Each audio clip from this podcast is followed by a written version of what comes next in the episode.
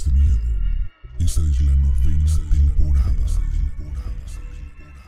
120 minutos de terror. Historias, mitos, leyendas, sucesos paranormales. Todo en el mismo lugar. Historias de miedo. Novena temporada. Iniciamos.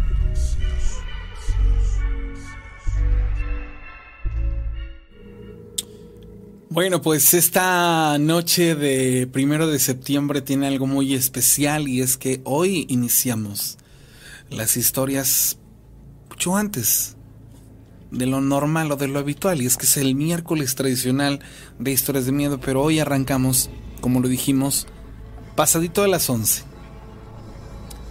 Muchas gracias a todo el auditorio que está viéndonos en este momento en vivo a través de de la frecuencia del patrón FM, por supuesto, y a través del el canal o nuestro canal de YouTube, en donde también estamos en vivo y en directo.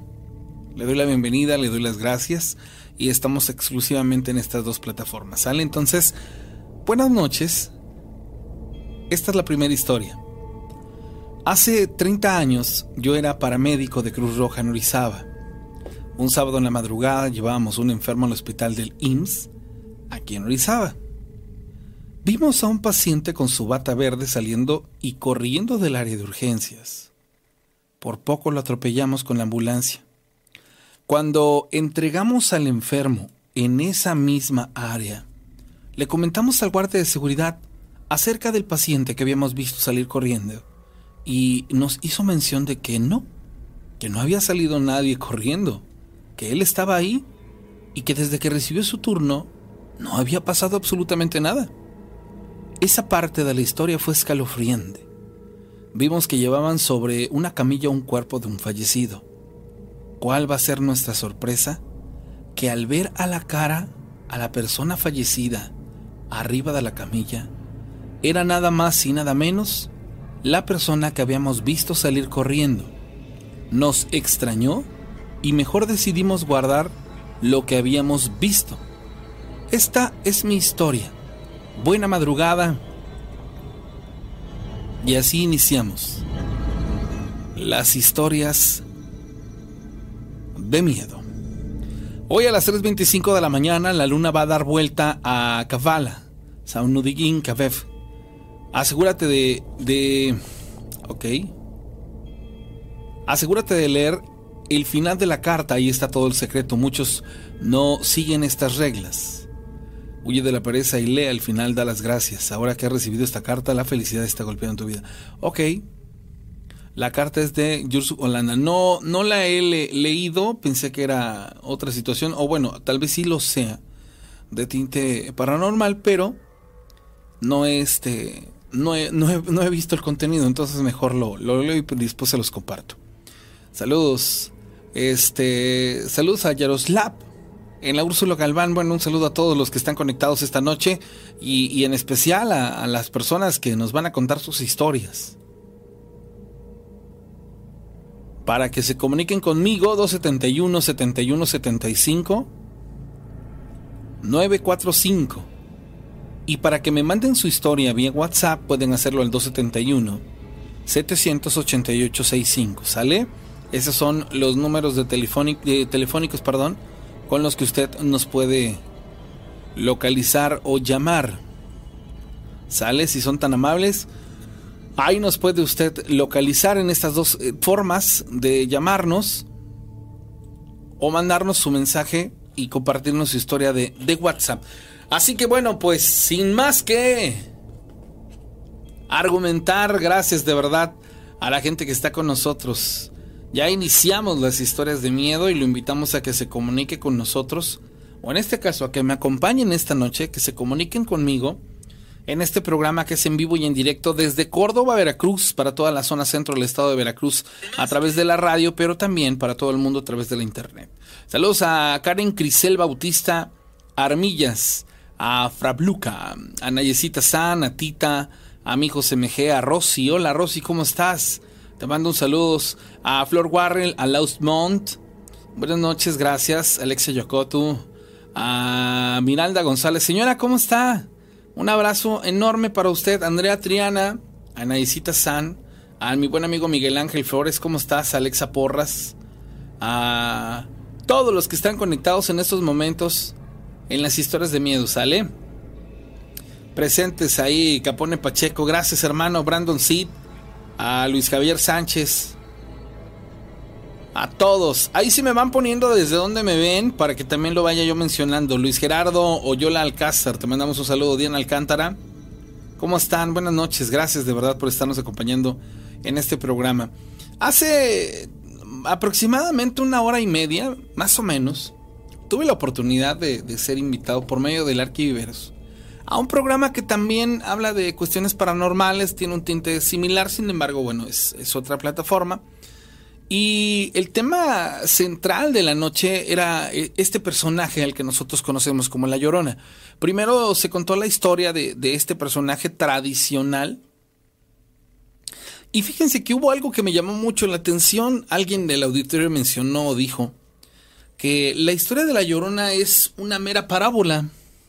Si lo vemos de manera coherente, pues sí, ¿no? Porque al final de cuentas este, a los niños se les dice, ten cuidado, no salgas de noche, no esto, porque te va a llevar la llorona. Y pues digamos así que, todo está como planeado para que esta situación se dé. Sin embargo, fíjense que este personaje tiene muchísimas cosas muy interesantes. Una de ellas es la diversidad eh, dentro del personaje como tal. Fíjense que algo que me llama la atención y digo que nosotros estábamos eh, platicando, pues bueno, es que este personaje, y, y, lo mencionaba yo con el Arqui, no tiene omnipresencia. Eso es una realidad. No es el mismo personaje que se aparece en la colonia tal, no es el mismo que se aparece en el rancho tal, y no es el mismo que se aparece en la comunidad tal, y no es el mismo que se aparece en el estado de Veracruz como en la que se aparece en el estado de México. ¿Por qué? Porque dentro de la gran diversidad del personaje este de La Llorona, vamos a encontrar a la llorona tradicional. Y vamos a hacer un paréntesis para decirles que no existe hasta ahorita registro alguno de que alguien haya documentado o en este caso grabado ese famoso llanto que dice ay mis hijos. Y siento que este, esta, esta parte, esa frase, es más parte de la parábola que, de una realidad de la historia. Sin embargo, el lamento, el ay, sin el ay mis hijos, ese sí es más común que la gente lo haya captado este, en sus teléfonos celulares y lo haya podido grabar. Hablábamos también de que este mismo personaje ha sido confundido con Ixtabay, que es la cara de caballo. Y, a diferencia de la Llorona y de la de como tal de, la parábola de la Llorona, existe también este personaje Ixtabay, pero pues data, ¿no? De esas personas que han sido eh, de alguna manera encantadas por un personaje que cuando ya lo ven de frente tiene cara de caballo.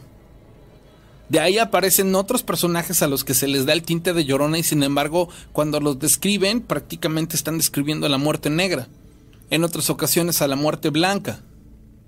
También se sabe que son demonios y que por eso es la omnipresencia a la que se le ha de alguna manera u otra este simulado que tiene el personaje, pero pues en realidad no, todo lo que aparece en los diferentes puntos y en los muchos lugares en donde lo hace, no tienen nada que ver uno con el otro. Son cosas y casos muy aislados y sorprendentes en ese aspecto, porque también son espíritus. Y, algo que mencionábamos es que estos espíritus pueden ser el de Doña Florecita que falleció en la esquina y que no ha trascendido y la señora anda penando porque nunca se pudo despedir de su hijo que se fue para los Estados Unidos. Valga eh, la historia que les estoy platicando, pudiera ser una realidad.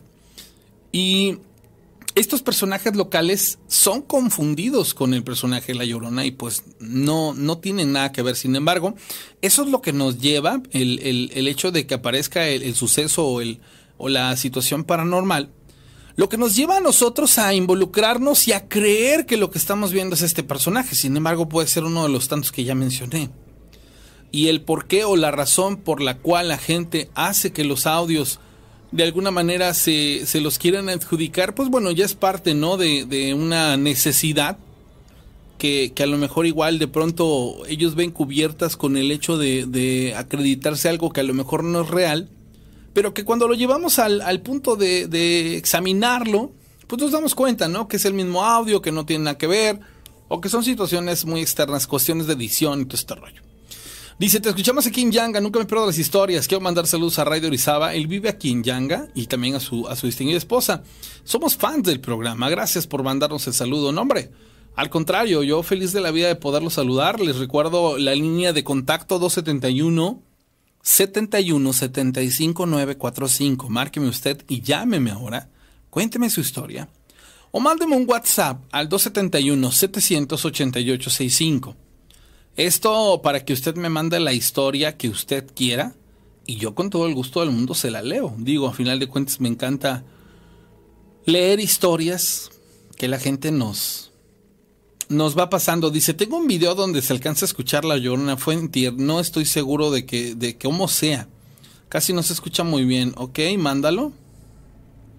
Y ahorita se los, se los comparto el audio para que todos lo puedan este, escuchar. Algunos otros audios que nos han mandado les he de decir que los videos...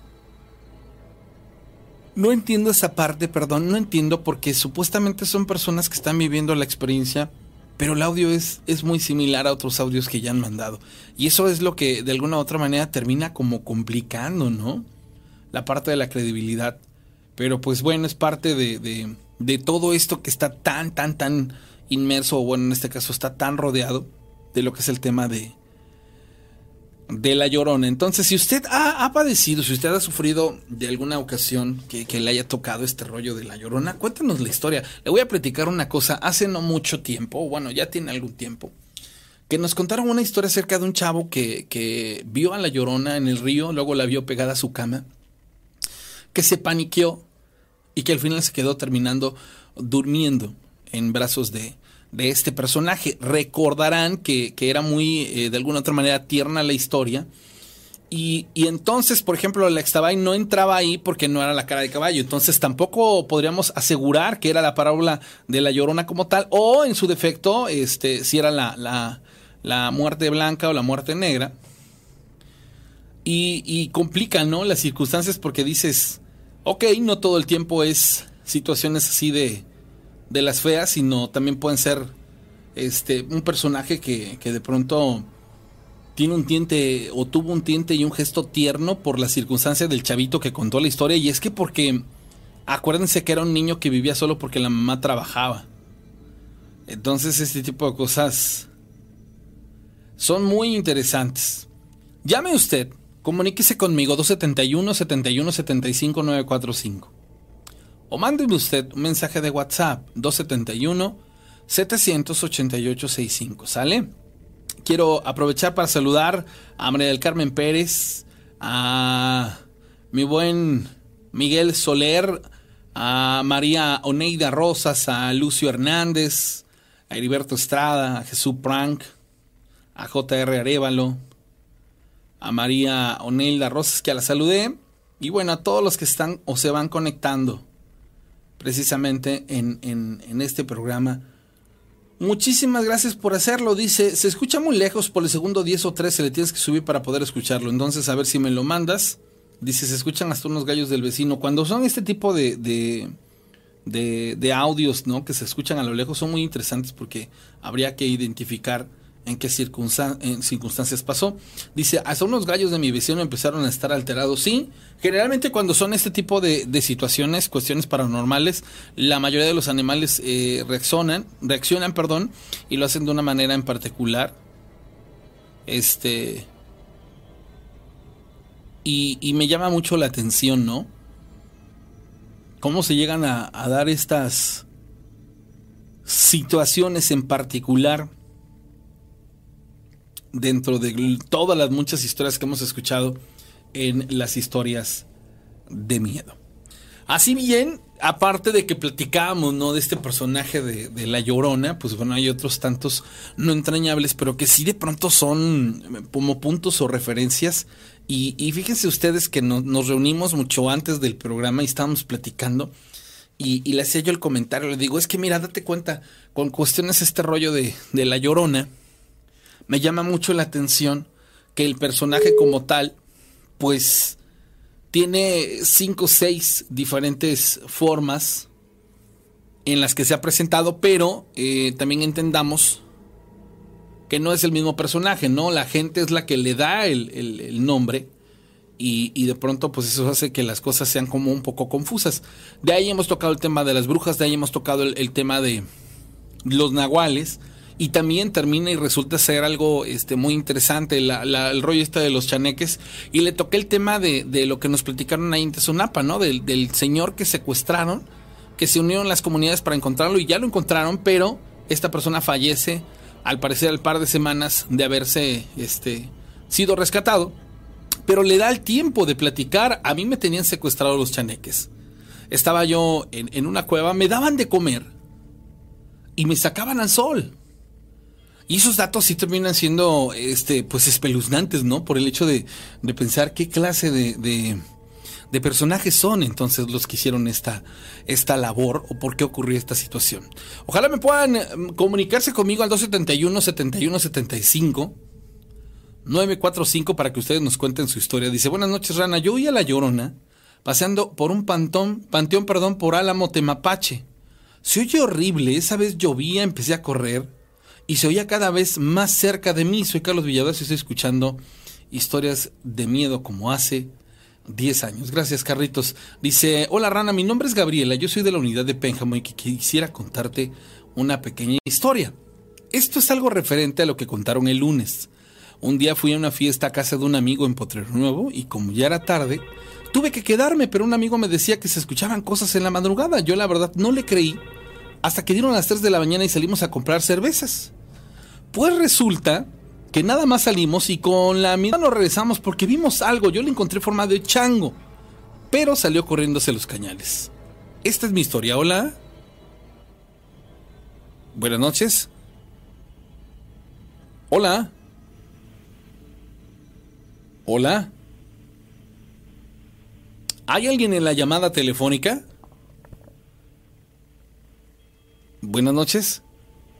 Bueno, creo que no hay nadie en la llamada telefónica. Sale entonces ahí para que puedan volver a marcar 271 71 75 945 y yo les contesto en este momento. Sale entonces 271 788 65 el número para mandarla vía WhatsApp. Bueno. Sí, buenas noches, Ronita. Hola, buenas noches. ¿Quién habla? Habla el señor Marcial. Señor Marcial, ¿de dónde nos habla usted? Mira, yo te estoy hablando de aquí por el rumbo a la estación, que en una colonia que se llama San Ignacio. Ah, perfecto, perfecto. Adelante con tu historia, amigo. Mira, este, yo te comento, yo, este, bueno, de hecho soy taxista. Ok. Eh, hace aproximadamente como 15, 20 días tiene, yo venía caminando porque hubo unos días que estuve sin, sin taxi. Ajá y este mi esposa trabaja en un en un negocio que trabaja las 24 horas, no te voy a decir nombres. Ok. Este pues de hecho este, me fui con ella a alcanzarla para tomar café con ella ahí en su trabajo. Sí. Y este y pues ahí estuve con ella hasta podría ser que eran como las 2 de la mañana dos, una y media, dos de la mañana más o menos. Ok. No recuerdo la hora, eh, todo estaba silencio, todo estaba calladito, eh, los perros, este, pues sí, pasaba yo ya cuando me, me regresé a mi domicilio, eh, los perros comenzaron a ladrar normalmente, ¿no? Porque pues es que los perros ven gente de noche y ladran. Entonces, este, resulta que yo enfrente de por donde yo vivo este hay un río.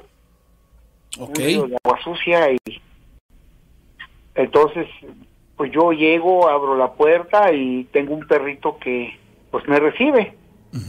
Y cierro la puerta me estoy acomodando para ya me metí a mi cuarto para dormir cuando de momento los perros comenzaron a aullar muy feo muy feo muy feo.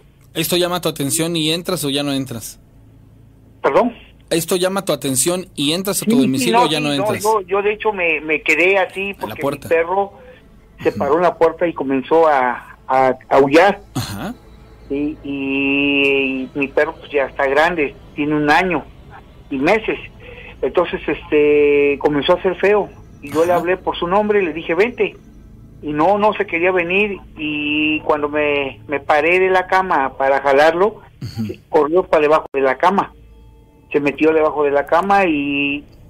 Pero cuando los perros comenzaron a aullar, sí, se oyó un lamento como cuando llora, como si a alguien le, hubiera, le hubieran pegado, una mujer que le hubiera pegado. Y yo me imaginé en ese momento, sí, que pues legalmente a alguien le habían pegado por ahí. Dije, porque pues como andan parrando luego, pues le pegan.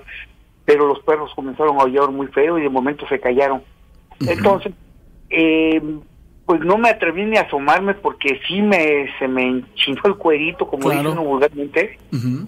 y se oyó el lamento ese y al- hacia donde ya subiendo así una subidita que da para ya salir a la otra calle que va para la López Arias, este se oyó un grito. Pero aquí lo raro es que pues digo, hay dos, tres personas que me llevo con la gente por acá, porque pues sí, yo casi no estoy, pero eh, platicando, hay una, hay gente que sí me ha dicho que sí han oído la llorona, y hay gente que no oyó o que no oye. No sé por qué hay gente que oye y gente que no oye eso. Sí. Entonces, mi, mi esposa, eh, tenemos, o sea, tenemos tres hijos. Yo un tiempo que estuve en Puebla, estuve viviendo muchos años en Puebla, pero yo venía, iba y venía, y uno de mis muchachos le me comentó mi esposa que le dijo que una vez afuera, oyó como también afuera, afuera de la ventana, oyó cómo estaba llorando y que se oyó como el, el quejido ese. Entonces yo me, me quedé así sorprendido porque dije, ah, caray, o sea, ¿será la llorona o qué? Eso es lo que yo tengo esa, esa duda. Bueno, eso fue de hace como 15, como 20 días, para ser exactos, así, un mes, pongan. Ujú. Sí. Pero eh, me quedo dormido viendo la tele, ah, tendrá como 8 días, 15 días antes, por decir así, después de que pasó el primer suceso ese, me quedé durmiendo al igual, al igual. Enfrente a mi domicilio hay una persona que tiene un negocito de, de tacos. Los oí cómo estaban eh, vendiendo y yo con mi puerta cerrada ya, yo me quedé viendo la tele. Y mi esposa este se vino a, a descansar. Y me dice ella, dice, ya apaga tu tele, dice, y vente a dormir. Le dije, sí, ahorita estaba muy buena la película, pero me ganó el sueño y me, me dormí. Eh, ya no, ya cuando desperté ya no estaban los señores vendiendo tacos, ya estaba todo silencio. Me asomé por la ventana y vi que todo estaba silencio. Cuando de momento volví a oír ese lamento, ese lamento que no sé, no puedo especificar si sea la llorona o qué ser podría ser el que se oye ese, ese grito. ¿Sí me entiendes, Ramita? Sí, sí, claro. Entonces, este, pues ese es el, El- comentario el- que yo quería hacerte. Te voy a decir una cosa, fíjate que en la charla que teníamos hace ratito, eh, Sí. llegábamos a esa conclusión, cuando tú llegas a ser testigo de, de este personaje de, de- de La Llorona y quieres tratar de reproducir o de explicar qué escuchaste, viene una parte muy complicada porque no sabes explicar cómo es este lamento. O sea, Exactamente. pero, pero esa es la parte padre de, de- de esta situación, porque yo que, que me pasó lo mismo que a ti, coincidimos y decimos, es que es un como canto, lamento, audio, eh, eh, que, que, que sube, que baja, suena hasta endulzante, suena eh, atractivo, a la vez da miedo, pero no puede uno de manera técnica especificar qué fue lo que oímos. Eso, eso. Y pues digo, aprovechando te, te puedo comentar también, mira, yo tengo 57 años. Sí. Eh, yo me crié, este es mi barrio, vamos, mi barrio es entre lo que es Pénjamo y San Miguelito y todo, y Buenavista, por todo mi barrio eso. Eh, mira, te comento, hace muchos años yo recuerdo que, pues yo recuerdo que tendría yo como 12, 11, 12 años. Mi abuelo eh, era de la policía, de los rurales, de los que andaban en Caballo. caballo, Ujú. sí, cuidando. Entonces nos llevaba él eh, una ocasión con un compadre que ya falleció, este, se iban mucho a meter allá por Cuauhtémoc, allá atrás de por donde está ahorita lo de que le llaman la Nissan rumbo a Sí, la nueva colonia esta que, que no tiene mucho. ¿no? Ándale. Ujú. Ah, por Hay que entrar por la parte de atrás. Era- existían en, ese- en esa época, le llamaban ellos piqueras, o sea, donde vendían pulque, cervezas, Ujú. copas, lo, lo que ellos tomaban. Sí. Este, y una ocasión me dice el abuelo, vente, mi hijo, dice, vamos, acompáñenos. Era, eran como las 4 de la tarde, 5 de la tarde, y nos fuimos. Eh, yo recuerdo que llegamos allá y comenzaron, sí, anduvieron caminando, saludando a la gente por allá, a sus conocidos. Para esto, pues hubo otra persona que les invitó unos tragos y para esto, pues se hizo la plática larga, larga, larga, que en el trayecto que ya, pues yo ya me estaba yo hasta durmiendo, pues yo chamaco, Ujú. me senté entre las piernas de mi abuelo y pues mi abuelo me comenzó a arrullar ahí. Pues no sé qué horas serían, pero ya mi abuelo me despertó y vámonos. Al decirte que no sabía yo, pues ya era muy, noche. Veníamos pasando porque antes por allá había un puente. Ay, todavía, ¿no? ah, un El puente está- como de hamaca. Ajá, que está como a la subida. Ah, efectivamente. No sé todavía, Sí, tiene razón, ¿eh? No sé si todavía exista. Sí lo conocí, me Eh, tocó conocer. La verdad no, no te puedo decir porque yo yo he pasado pero por el puente de que está atrás de. Peñuela.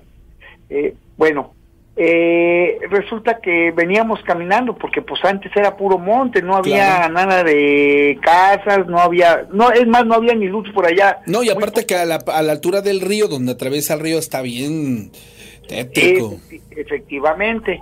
Y veníamos caminando, bueno, mi abuelo me traía de la mano eh, una lamparita de, de mano de las que ocupaban antes los viejitos y su compadre con él también con una este, lámpara y con una con la pistola en la mano.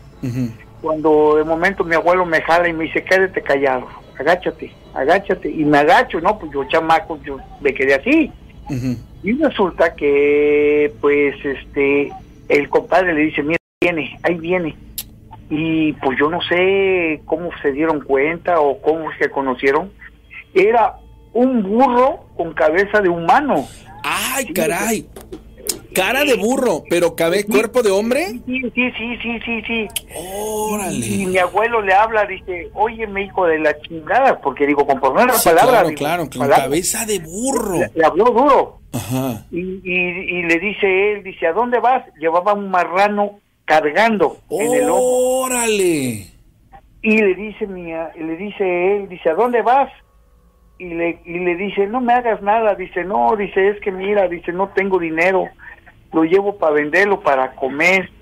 Y dice, ¿de dónde lo fuiste a robar? Y hasta ahí fue donde yo me enteré lo de un nahual. Un nahual. Oye, a ver, pero espérame, fíjate, es, es dentro de las historias. Era un hombre, ¿lo puedes, tú, tú lo viste? No. Sí, pues Ok. yo me acuerdo. ¿Cómo, cómo, Yo de qué estatura? Me quedé sorprendido que mi papá, mi papá, Ajá. el hijo de mi abuelo, lo regañó porque yo llegué y le platiqué. ¿Cómo iba vestido, cómo iba vestido este personaje? Una cabeza no, no, de burro, no, orejas. Llevaba, llevaba, iba, eh, eh, era un animalito, un animal, Ajá. un animal, eh, ¿qué te puedo decir? Eh, no tenía vestimenta, Ujú. ¿sí? Pero las patas, las patas las tenía de un humano, ¿sí? Ah, ok. Entonces, pues resulta que pues, yo me quedé sorprendido que incluso, le, te vuelvo a repetir, Rana, yo llegué a la casa y mi abuela me limpió, me limpió, porque fue un aire muy grande que yo agarré porque como chamaco, y regañaron muy feo a mi abuelo porque le dijeron que ¿Por qué me andaban llevando, que me podía pasar algo. No, y más a esos Ya. lugares que, que tienen esta facultad. Bueno, yo creo que así como ahorita, este, en aquellos años debió ser todavía más evidente el saber que el hecho de que lo atraviesa el río, que es un río grande, que es Sí. pues eh, monte y todo este rollo, este tipo de cosas debieron ser en aquellos años, pues, eh, como parte del diario vivir. Eh, exacto. Y sí, le pegaron, yo me acuerdo que le pegó mi abuelo, se sacaron el cincho y le pegaron feo. Y le quitaron el marrano, el marranito, o sea, salió corriendo al monte, ya no lo siguieron, pero el hombre sí salió corriendo hacia el río, por donde te digo que estaba el puente ese, salió corriendo, entonces yo me acuerdo que esa vez, este, pues mi abuelo le dijo di- que ya no lo este no lo querían ver ahí porque si no lo iban a meter a la cárcel o se lo iban a dar a un señor que creo que era el que andaba también este colgando a la gente que era que era canija. Entonces pues eso fue lo que te digo lo que yo eh, viví en esa época. Y ahorita pues esto eh, eh, hay muchas cosas que yo tengo que platicar no Por- también hay gente que también quisiera también hablar y platicar lo suyo Eh, yo creo que para la otra dijera la la amiguita que luego les habla la señora que luego les habla esto Sí. tiene otra continuación Claro, claro, nos la cuentas cuando gustes. gracias Ranita Oye, Eh, entonces, pues, entonces nada más para recular, porque entonces yo te lo entendí al revés. Era un humano con cabeza de burro, perdón, con un burro con cabeza de humano, sí sí sí sí sí. ¿no? Sí, sí, sí, sí, Ok, sí, sí, ok, sí, ok. sí. Y Bueno. caminaba joroncho y llevaba la cabe- el marranito La mar- cargando a sí, su lomo, sí. o sea, a la espalda. Sí, 100% un, un nahual, vaya, o sea, no había, Sí, nunca un había duda. nahual, un nahual. Y, y habló, ¿no? O sea, no me hagan nada, esto es por hambre. Sí, no, no, y, y lloraba, lloraba, o sea, lloraba que no le hicieran nada. Wow. Eh, Pero, este, pues ahora sí que, pues yo en esa época, digo, te repito, Rana, yo estaba yo chiquillo, yo Claro. sí, me, da, me, daba, me daba miedo, pero pues yo me sentía protegido por mi abuelo y por su compadre que era el que andaban ellos, que eran de la policía en esa época. ¿eh? Sí, eran claro, los que andaban cuidando. eh, pero este, y yo, yo, y casualmente el otro día en uno de tus, de, de las historias Ajá. de miedo oí que por Buenavista Ujú. ya no se ha oído nada de eso, de los de que se ven unos nahuales de gorila, no sé, que eran dos, que eran uno, algo así, ¿no? Sí. Hay No. inclusive hasta un, un canguro vestido de ropa de, de civil. Sí, no, hay infinidad de, de personajes, amigo. Sí, no, y mira que yo, he- yo soy taxi, mira, yo fui trailero. Fui hace muchos años fui trailero y pero pues la verdad pues ya me retiré de eso porque pues tuve un accidente muy grande y la Sí, verdad sí. pues me dio miedo ya. Y ahorita pues tengo ya un rato de, de andar de taxista y Sí. pues sí, no, no, no, no, no, yo este no me ha tocado ahora sí en el camino ver cosas más eh, más feas, ¿no? Pero ahorita lo que sí te digo que apenas me sucedió fueron los de los lamentos que te comento, que fue el motivo por el cual yo te llamé. Claro, claro. Eh, yo no, este, de hecho, no, no, no me explico por qué, o sea, que hay gente que te repito, que unos dicen que sí oyen, otros dicen que, Que no. no. lo que sí oí no hay, nada. lo que no hay documentado y esto queda eh, latente, no existe documentado ningún audio con el hay mis hijos. Y yo lo, Eh, lo considero más parte de la parábola que parte de la historia. Ahorita me hicieron un comentario acerca del ex Tebay, pero ahorita lo voy a platicar. Amigo, muchas Ajá. gracias. Te mandamos un enorme abrazo hasta donde estás. que tengas muy bonita noche. Igualmente, hermano, un abrazo. Eh, igualmente. Buenas noches, dice, hola, eh, buenas noches, yo me llamo Omar Mijangus, ¿cómo estás hermano? Gustazo saludarte. Hasta donde yo sé, la Llorona, la Extebay y la Mujer Cabeza de Caballo son tres espectros diferentes, ¿ok? Eh, nosotros en la zona, la Extebay y la Mujer Cabeza de Caballo, la, la consideramos la el mismo personaje, sin embargo, interesante. Dice, la Extebay es un espectro de origen maya. Y lo que en realidad causa es tristeza en las personas que la han escuchado y visto. Es muy conocida en el estado de Yucatán y Quintana Roo, ¿ok? Entonces este también podría asomarse a los diferentes personajes que, que la misma gente le ha este, interpuesto el nombre de Llorona. Dice, antes existía un puente colgante que le llamaban Puente Bejuco aquí por el por enfrente de la central. Seguramente si alguien tiene fotografías de lugares así de hace muchos años, compártanmelas para que yo también las pueda a su vez compartir con la gente. Dice, "Buenas noches. Esta historia no es mía, es de mi papá. Yo no estuve involucrada, solo fui una espectadora del suceso. Antes de continuar, voy a llamar a, a- perdón, voy a la llamada telefónica. Hola. Buenas noches, Rana. Sí, ¿quién habla? Habla Brox. Hola, Brox, ¿cómo estás? Buenas noches. Este, quiero contar un- una historia, un relato, algo que me pasó ¿Te ocurrió a ti? hace como cuatro años, Ah, ok, perfecto, adelante. Aproximadamente. es tuyo el espacio, adelante. Este, bueno, pues este, fui a visitar a, a mi suegra, a mis suegros, Sí, porque nosotros radicamos en la ciudad de Córdoba, Veracruz. ok. Entonces esa vez este, fuimos a visitar a mis suegros, eh, llegamos a su casa y pues este lo típico, tomamos este café, pasó la noche, nos acostamos a dormir y en el transcurso de la noche, este, yo como a las 4 de la madrugada, aproximadamente entre 4 y 3 de la madrugada, escuché a la llorona. ¿Qué fue lo que escuchaste? Este, escuché unos lamentos. ¿Los puedes eh, describir? He escuchado, he escuchado en las historias de miedo cuando han contado, este, bueno, he escuchado muchas versiones, algunas versiones en donde les dicen que los lamentos son de ese de, ay, mis hijos, y el otro de que nada más es así como, Ah. como un lamento, algo Ajá. como un quejido. Sí, sí, sí. Este, ese fue el lamento que yo escuché. ok. Un, un lamento, este, que a veces era muy, muy cerca Y a veces era muy, este, se escuchaba muy a lo lejos. Lo, lo escuchabas, eh, este, este, este lamento lo escuchabas como una especie de canto, algo inclusive entonado, dulcezón, atractivo, tenebroso. ¿Te pasaba por la mente todo esto?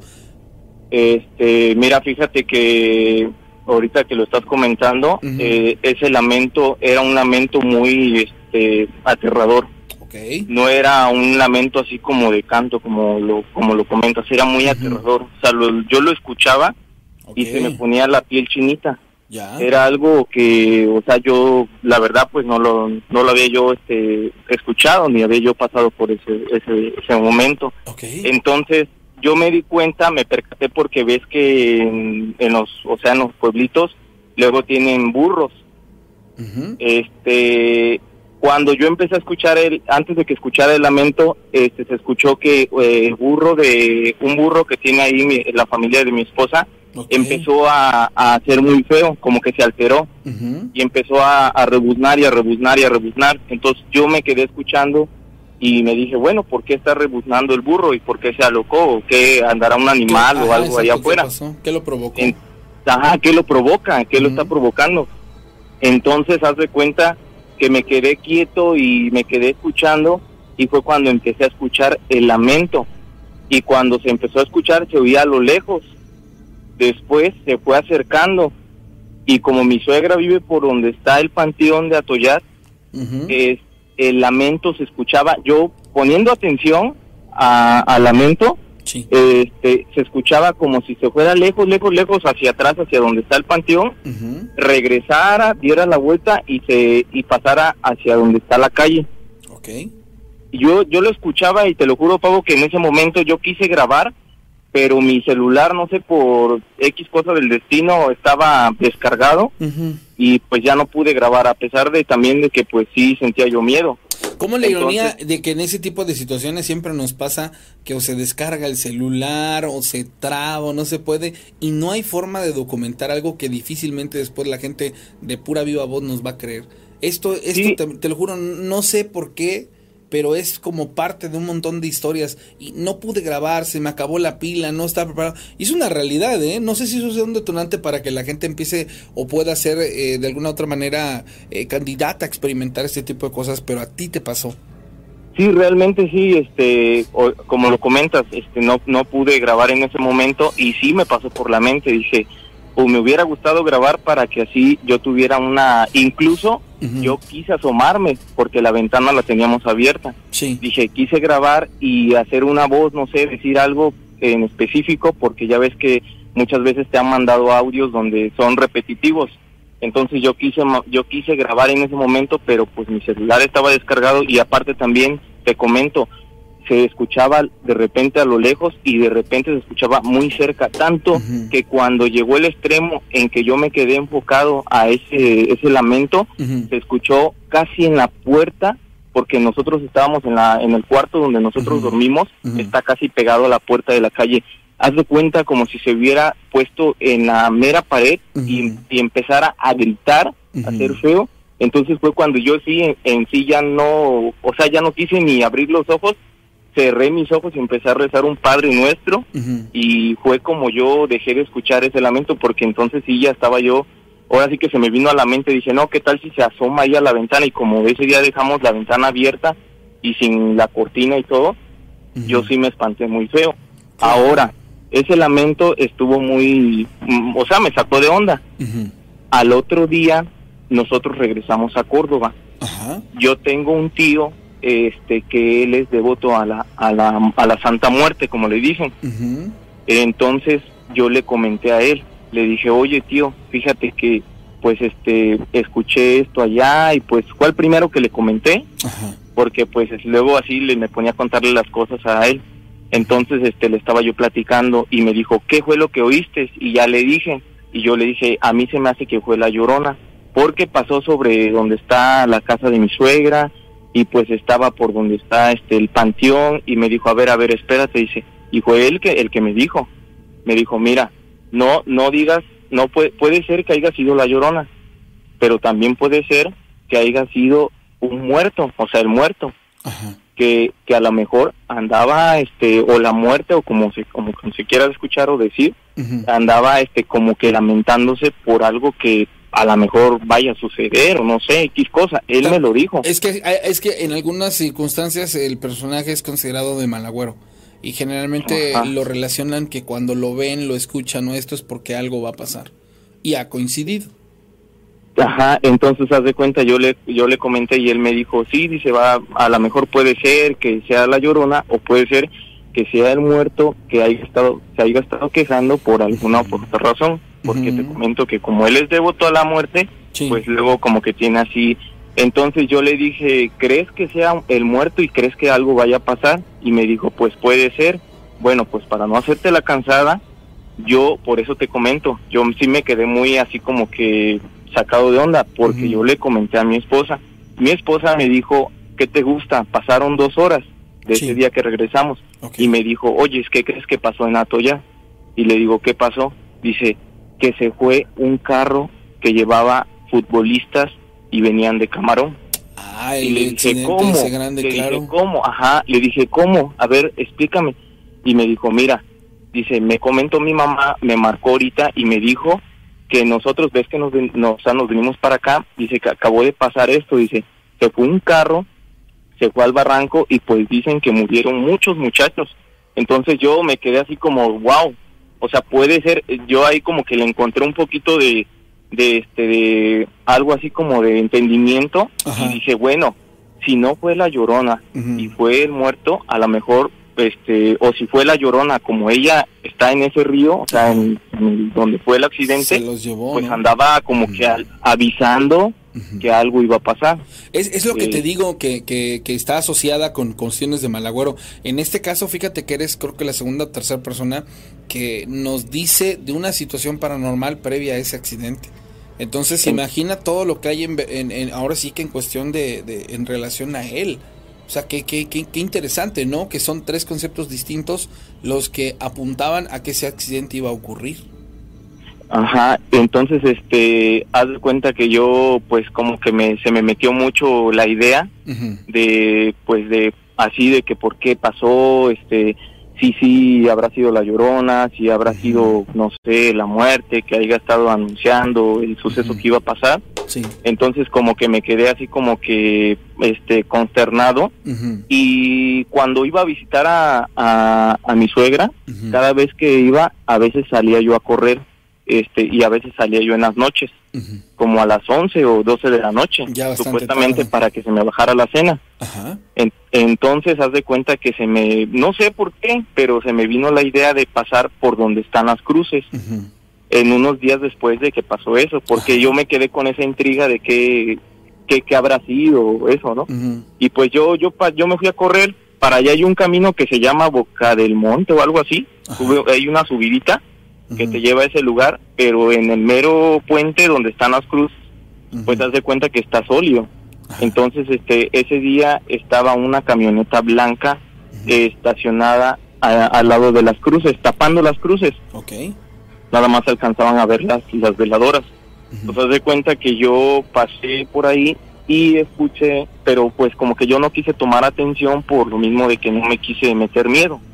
Entonces, este, o sugestionar. Sí. Entonces, haz de cuenta que yo escuché cuando pasé por ahí como que voces y como que estaban este haciendo como re- o sea, como cuando están haciendo oración o están pues no yo viste, me no, imagino- no viste, yo- per- no viste tu persona, no viste. no, no, no, porque me tapó la, me tapó la vista la camioneta. Ok. Entonces, Mm. entonces haz de cuenta que yo, pues mi forma de pensar en ese momento dije, ¿están haciéndole oración o vinieron a ver algún familiar, Ajá. este, pues en la noche, porque como, como ya no hay mucho movimiento, a lo mejor la persona o el dolido está llorando, porque sí se escuchaba así como que un lamento, Lamento. pero leve. Entonces, este, digo, a lo mejor están llorando y pues este, algo, no sé, y pues se vinieron a, como que a despedir o alguien que no puede superar la muerte de algún familiar, pues está ahí, ¿no? Este y por eso está la camioneta. Entonces yo regresé, ese día yo me regresé corriendo y regresé hacia la casa de mi suegra, de Ujú. tu pobre casa, Muchas y gracias. este llegué y haz de cuenta que yo le, le comenté después a mi suegra, le comenté a mi esposa y me dijo mi suegra, "¿Cu- ¿cómo era la camioneta? Y entonces le dije, la camioneta era así, así, así. No, dice, pero esa camioneta no viene de ninguna parte porque esa camioneta es de una persona de ahí, de los que viven ahí alrededor y tiene tiempo que la, o sea, que la dejan ahí. Incluso creo que estaba descompuesta esa camioneta. Y yo dije, ah, caray. Y digo, entonces no era de nadie. O sea, no, no. Dice, no, pues no puede ser de nadie. O sea, de que, que haya llegado la camioneta y pues este traiga familia o eso. Entonces yo sí como que también dije, ¿será que este que pues también pues anden penando o, o como pasó? Y ya ves que como dicen que cuando es un accidente así, pues no se van, pues a veces duran tiempo acá. Y pues en ese momento te comento, ya tiene tiempo, fue cuando fue reciente lo que, lo de lo que te estoy comentando fue reciente cuando pasó eso. ¿Cuántos la días verdad- habrían pasado la verdad. después de eso? La verdad no me, te digo que hace, fue como hace cuatro años. La verdad no me animaba yo a contarlo porque este pues fíjate que me han pasado Pavo mu- te digo Rana perdón me han pasado muchas cosas paranormales y eso de lo paranormal yo sí te lo puedo creer y, y sí porque yo yo mismo le mi esposa le gusta mucho las historias y escucha todos los días cuando bueno cuando las pasan. Entonces ella luego me dice cuenta cuenta lo que te ha pasado este cuenta le digo no este porque yo he escuchado que luego a veces pues la gente ya ves que no cree y pues luego te toman Mm. como como Sí, loco no, no, y todo que, eso ¿no? que se ponen todavía a ponerte ahí babosada y media. Sí, Ajá, sí. pero como dices tú y como le, luego les comenta este el pavo y les comentas tú, a veces este uno es este pues el que quiere creer, pues que crea, ¿no? El que no quiere creer, pues que no Mm. crea. Sí, sí, Están tienen- en todo tienen- su derecho. tienen esa de opción, cualquier ¿no? forma Mm. uno cuenta el relato lo que te- a ti te sucedió. Claro. Entonces, entonces haz de cuenta, incluso este yo también quería hablar para agradecerte a ti y a, y a, este y a la- al pavo Sí. porque hace tiempo ustedes contaron una historia donde dicen que los animales reciben toda la, la mala energía Sí. que este que que no que, o sea, que, a- que algunos les, les echan El, el gato, por ejemplo, cuando tú estás mal, eh, está contigo, recibe la energía y la transmuta en el vómito. Hace muy similar al perro. El gato, a diferencia, ese se revuelca en el, en el suelo. Cuando tú ves un gato que se está revolcando en el suelo es porque está transmutando energía. Sí, sí, recuerdo que, que hemos comentado acerca de Les eso. comentaron el de un perro que pasó una historia donde decían que los los perros los animales este, pues reciben luego las malas energías entonces mi perro fíjate que tenía este pues estaba enfermo supuestamente Sí. de no podía caminar, eh, pues lo limpiábamos, estaba inválido. Este, él luego se le caía el cabello, yo lo llevé a la veterinaria y pues este a nosotros nos dieron, nos dijeron, bueno, el veterinario nos dijo que mi perro tenía cáncer y que, o sea, una, una enfermedad que no se le iba a quitar porque le había dado a, le había este venido a, a- de un moquillo o algo así, de lo que se enferman los perros. Entonces mi perro sí se quedó este sin caminar, sin caminar y se arrastraba mi perro, o sea, nosotros lo veíamos y sufríamos con él. Pero como mi esposa escuchó ese día la, la radio, ese día no me tocó escuchar a mí, lo escuchó ella y me comentó. Entonces este yo le dije, ¿qué dijeron? Y ella me dijo, mira, pues dijeron que ellos reciben la energía. Entonces, Pavo, nosotros, créeme sinceramente, que nosotros lo que hicimos fue sumar a mi perro. Ajá. Este, lo llevamos a, bueno, él, él está en la azotea. Ahorita ya está con otro perro porque en ese tiempo estaba solo. Ajá. Este, haz de cuenta que lo, pues yo lo cargué, este, me ayudaron ahí a, a, a sumarlo.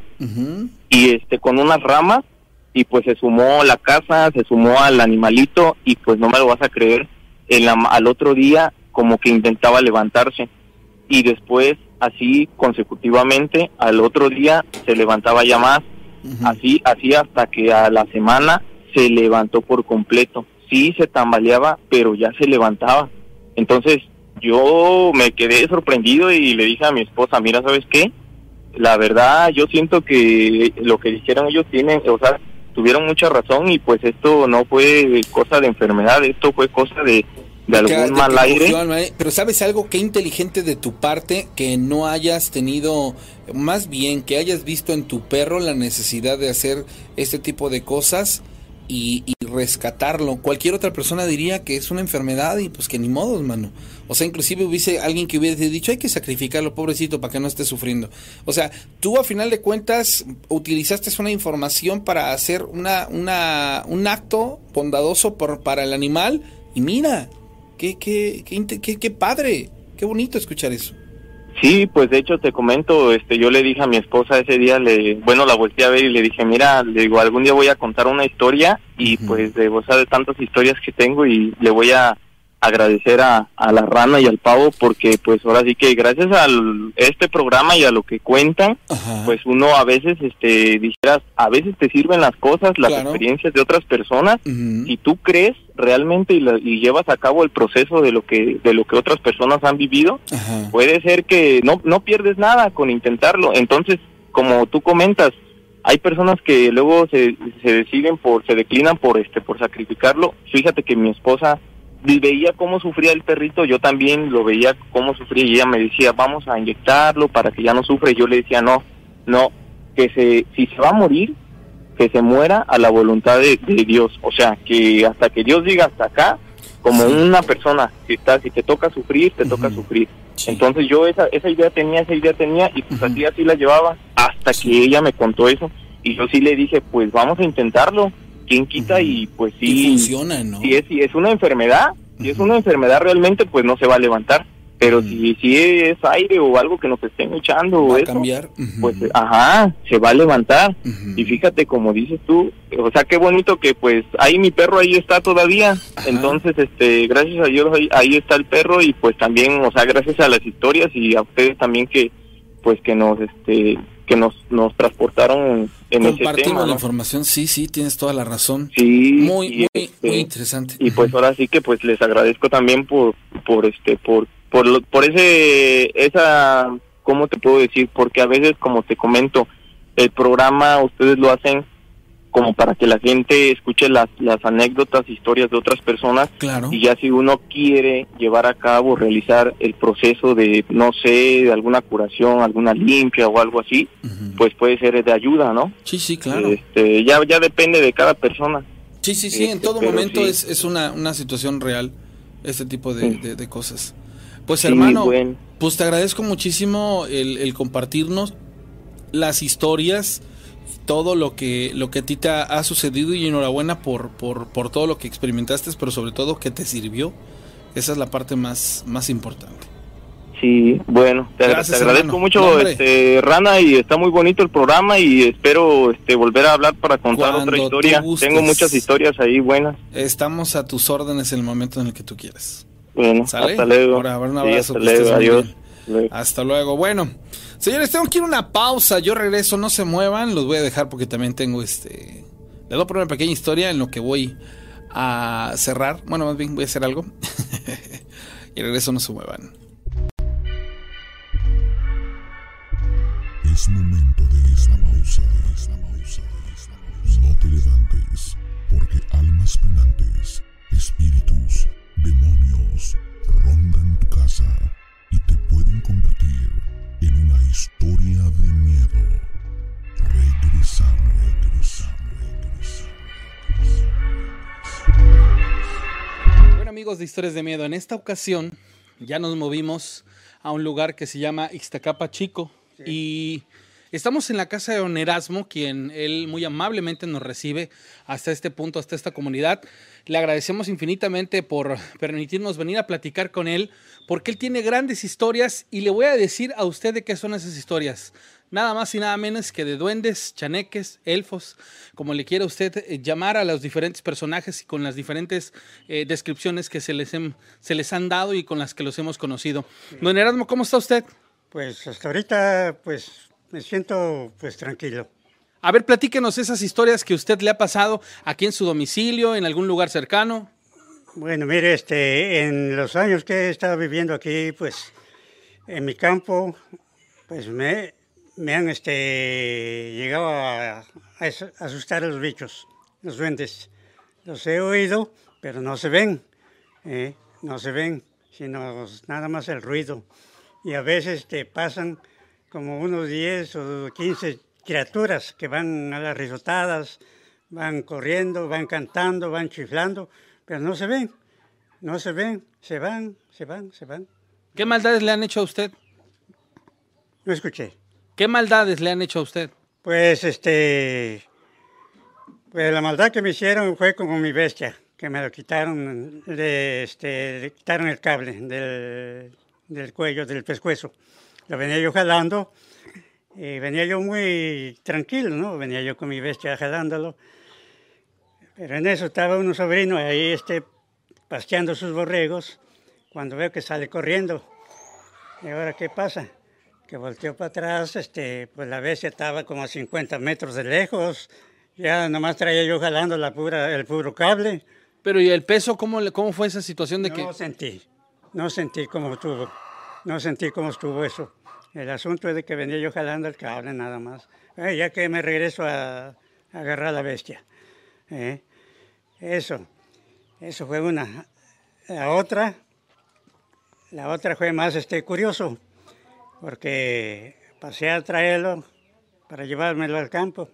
Lo tenía yo- persugado en, un, en la orilla de un arroyo.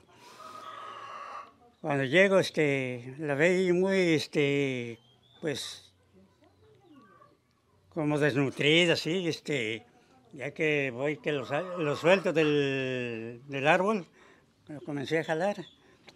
Pero en eso cuando lo veo que venía para atrás, yo lo jalaba recio y la bestia venía para atrás. Eh, y ya que me fijo bien, pues estaba amarrado de la cola.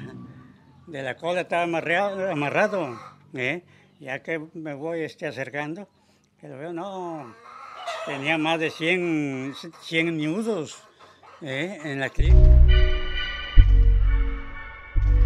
Es momento de esta pausa, de esta pausa, de esta pausa. No te levantes, porque almas penantes, espíritus, demonios, rondan tu casa y te pueden convertir en una historia de miedo. Regresamos, regresamos, regresamos.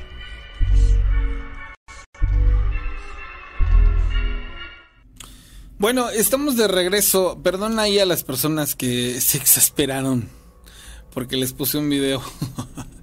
Pero necesitaba ir al privado, al tocador. Me encanta, me encanta esa parte de ir al privado, al tocador. Qué cosas, ¿no? Oigan, ¿ya vieron qué padre está este, este modelo de, de la playera de historias de miedo?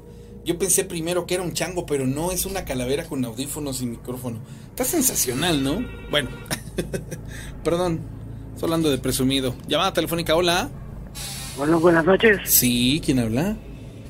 Me llamo Hilario Abrego. Señor Hilario Ábrego, ¿de dónde nos marca usted? Ahorita radico aquí en el Camino Real, Ok, una colonia nueva de aquí de Córdoba. sí, Eh, estoy escuchando las historias ok.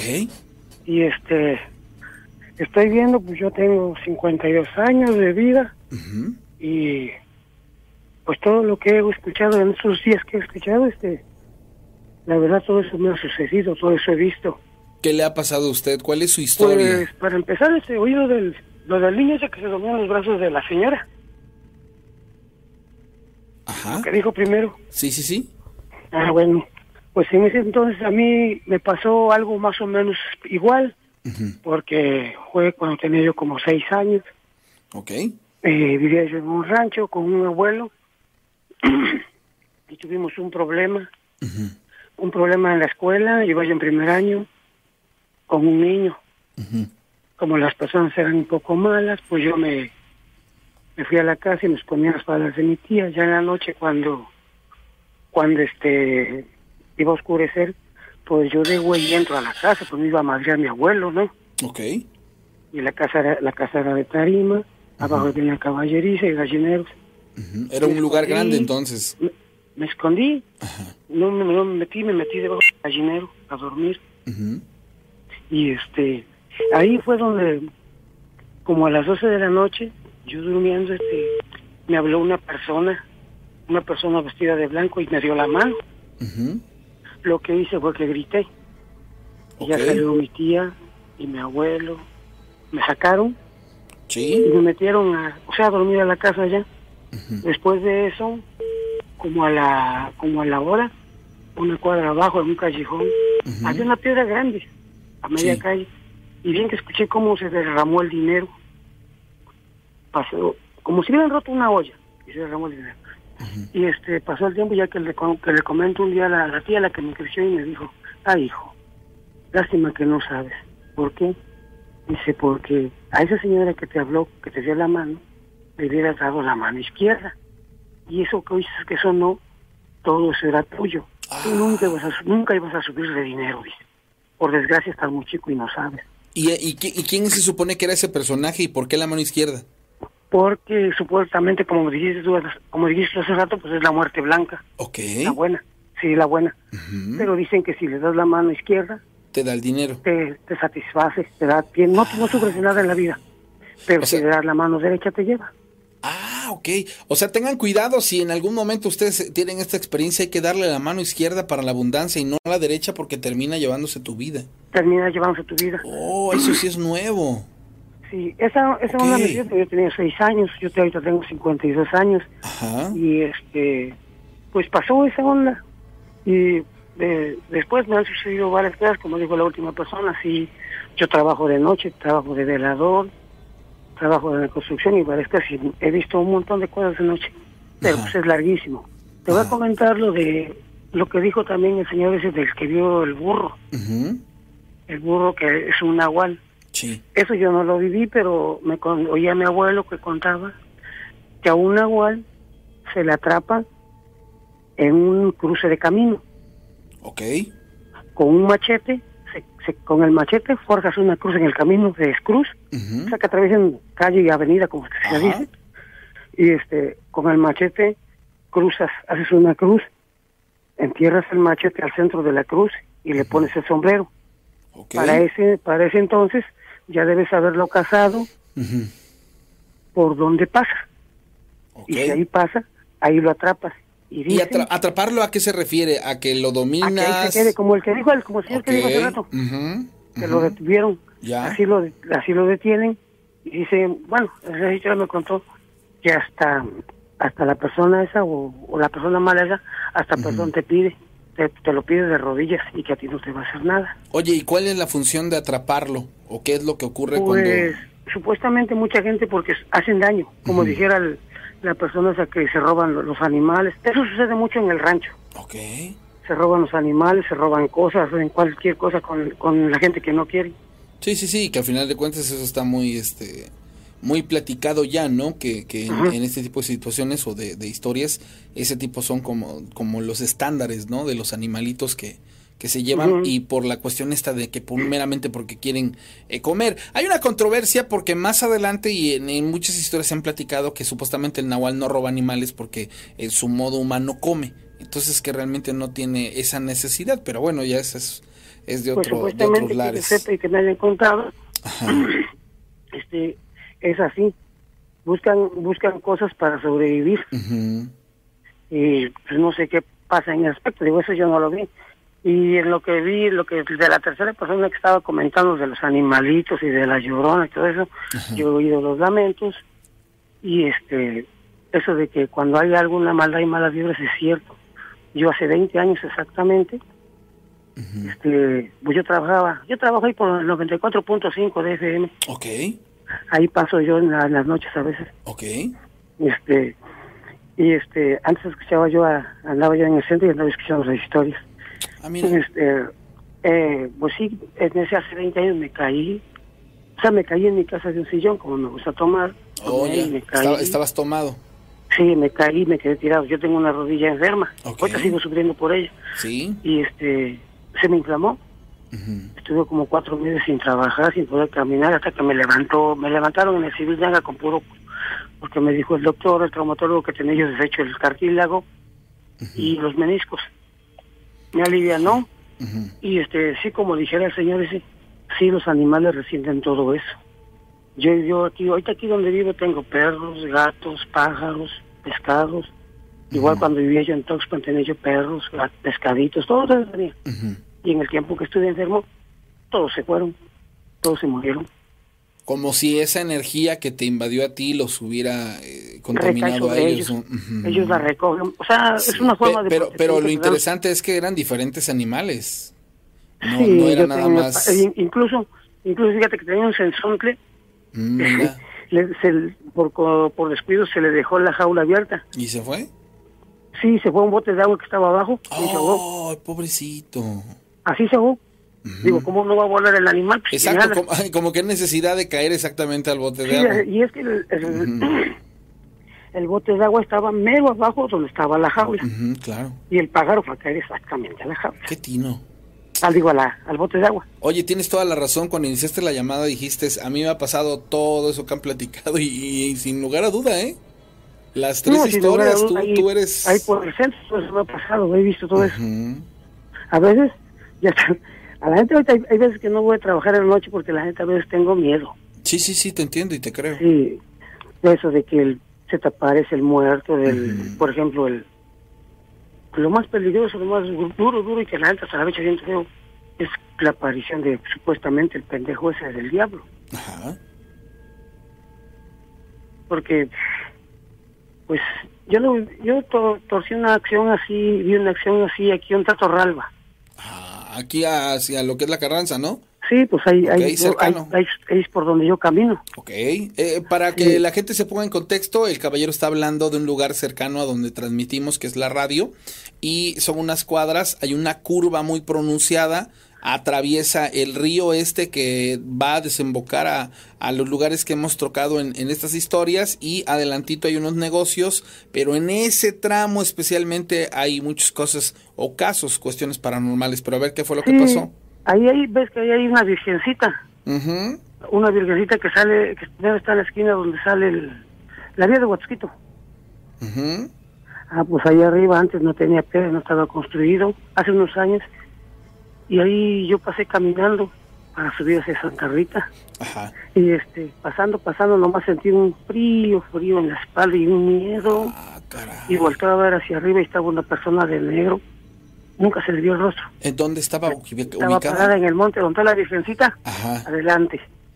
Ahí estaba parada arriba en el montón de tierra. Y dije, chinga su madre. Me seguí caminando, comencé a subir los escalones para salir a Santa Rita, a un tal del lugar, y este, subiendo los escalones que volteo, y ese güey ya estaba a media calle. Oh, te enfrentó, o sea, te, se te puso Lo al, único, al lo cruce, único que ¿no? volteé fue que le dije, ¿sabes qué, hijo de tu perra madre? De ti no quiero nada, alárgate a chingar a tu madre. Y me seguí. Ok, vamos a, med- a- a mediar un poquito las groserías, amigo. Ajá. Este, Esa vez. Ajá. Esa vez, este, pues me espantó, no me dejó trabajar como un mes. No trabajé por miedo. Por miedo, por miedo te paniqué hasta el grado de no querer salir Sí, de la tu neta, casa. sí, pues sí, siente regacho, güey. Sí, sí, claro, es que sabes Sí, algo, este- las personas que no han experimentado ese tipo de cosas, y te creo porque es muy difícil contarlas y que la demás gente te crea, que no te voltee No, a pues, ver estoy- como diciendo, un- che, loco, estoy un ¿no? poquito nervioso ahorita. Sí, claro, claro, ya desde claro. cuando quiero contar esas chingaderas, les he contado a mi familia, pero así Sí. es gente, así que digamos ni mucho no. No. ¿Y cómo fue que recobras la- el valor para salir o a raíz de qué? No, ¿Te pues, atormentó durante ese mes? Pues tengo que trabajar en esa, en ese lugar. Y como yo trabajo de noche y entro a la una, dos, tres de la mañana, ujú, a la hora que yo quiera entrar, no nadie te dice nada, soy de bailador de la calle, pues, ¿Te, como al mes te- volví te- a ir. te atormentó este personaje? O sea, me refiero que en tu Mm, pensamiento pues, estuvo sí, al recurrente. al, principio sí, ok. pero ya después de que pasó digo, como un mes, que vuelvo a ir, Ujú, vuelvo a ir dándome valor, vámonos. y volví a ir y yo otra vez me volví a sal, me volví a jalar Ajá. o sea lo volví a volví a ver el personaje ese en el mismo lugar y este pues ahí sí ya la neta no fue como un año dejé de o sea me paniqueó o sea sentí lo que es O sea, lo- las cuestiones paranormales han repercutido en ti, en tu vida eh, personal, a un grado bastante profundo.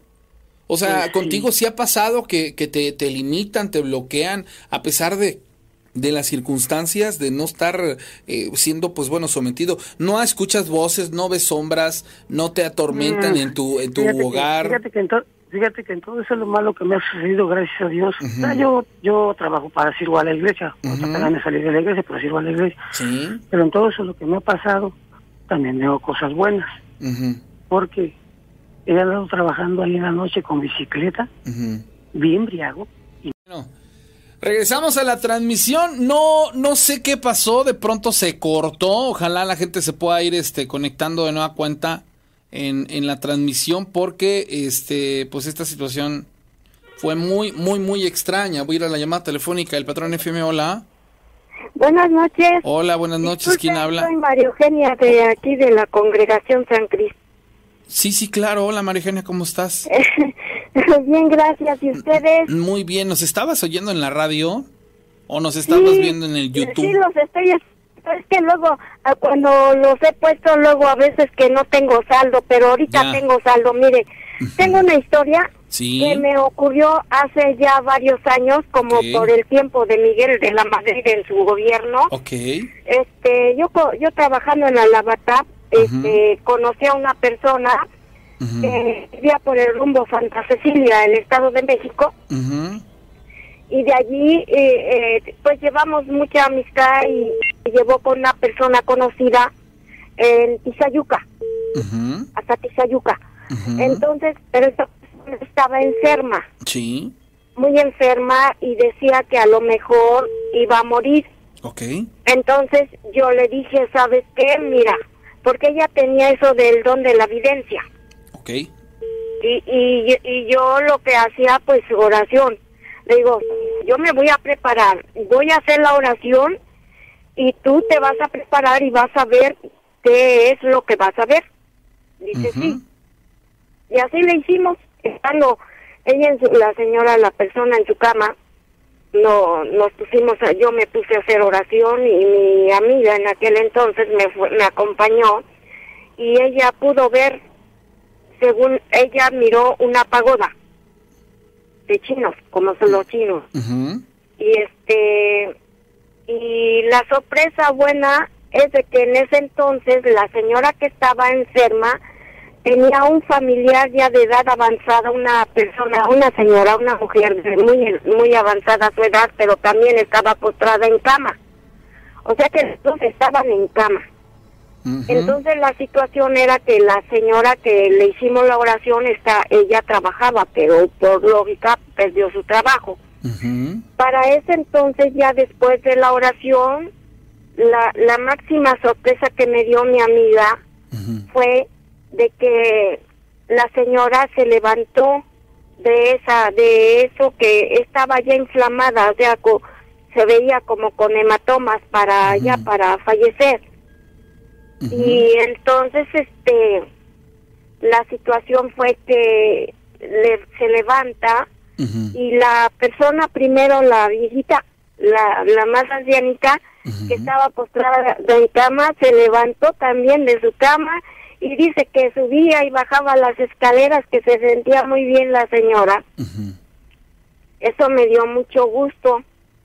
Pero después posteriormente mi- eh, fuimos a verla de, de nueva cuenta me llevó mi amiga y la persona o sea la señora eh, sentada en un comedor me preguntó dice yo no sé a qué se dedica usted dice pero si su respuesta se acerca a los dogmas que yo tengo por preguntarle entonces creeré Ujú. creeré, o sea que iba a creer en Dios, ¿no?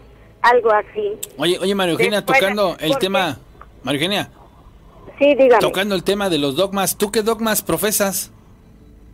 Los dogmas, bueno, la situación fue esto. Yo en aquel entonces asistía a una casa de oración en donde pues eh, la obra espiritualista trinitaria mariana Ahí eh, estabas. de parte del Arca de la Alianza, una familia que íbamos a, a hacer su la oración en su casa allá por Amacuzac, Iztacalco, Ujú. San Pedro, Iztacalco.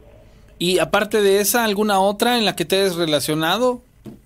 No, na- nada, ¿Nada más, más? bueno, Mm. nada más allí. Primero conocí un centro un poco más grande, pero este el Gran Jehová. Y ya de allí conocí a estas personas y ya ya fue con la enseñanza del Arca de la Alianza de Irapuato, como les comenté, entre Irapuato y Guanajuato. Oye, oye, ya, oye, de allí, ya de allí fue la historia en que esta persona por, posteriormente me dio gusto porque mi amiga me dijo que de no tener su trabajo consiguió su trabajo ganando tres veces el sueldo mínimo. O sea que le fue muy bien. Pero la, la, siguiente vez que me, me invitó mi amiga para ir a verla, este, estaba la, la señora pues como un tanto seria y me, me hizo esa pregunta, este, que si, si lo que ella me preguntaba se acercaba a, a sus dogmas, entonces ella creía, o sea, como me dio a entender que ella no creía en Dios. Entonces, este, yo nada más le dije a mi padre, a nuestro Padre Dios en mi pensamiento, Padre, si tú, si yo tengo que contestarle algo a tu hija, dame tú las palabras exactas que tenga que contestarle. Pero para ese entonces llegó una pareja de, familiar que llegó, llegaron a verla, a ver a la persona y pues ya no se pudo, ya ya no se pudo hacer nada, o sea, se distrajo la fue una necesidad primordial. Y ya pues nos despedimos y ya no no fue nada de eso, entonces este ya pasaron los días hasta que en una ocasión mi amiga este me dijo, ¿sabes qué? Dice, mira, dice, ¿te acuerdas de la señora a la que fuimos a ver? Dice, sí, le digo, sí dice pues dice que en el cuarto donde donde se hizo la oración eh, ella y tanto sus hijos como ella vieron se les apareció el demonio. Ok. Sí María Eugenia te sigo escuchando. María Eugenia. María Eugenia. María Eugenia.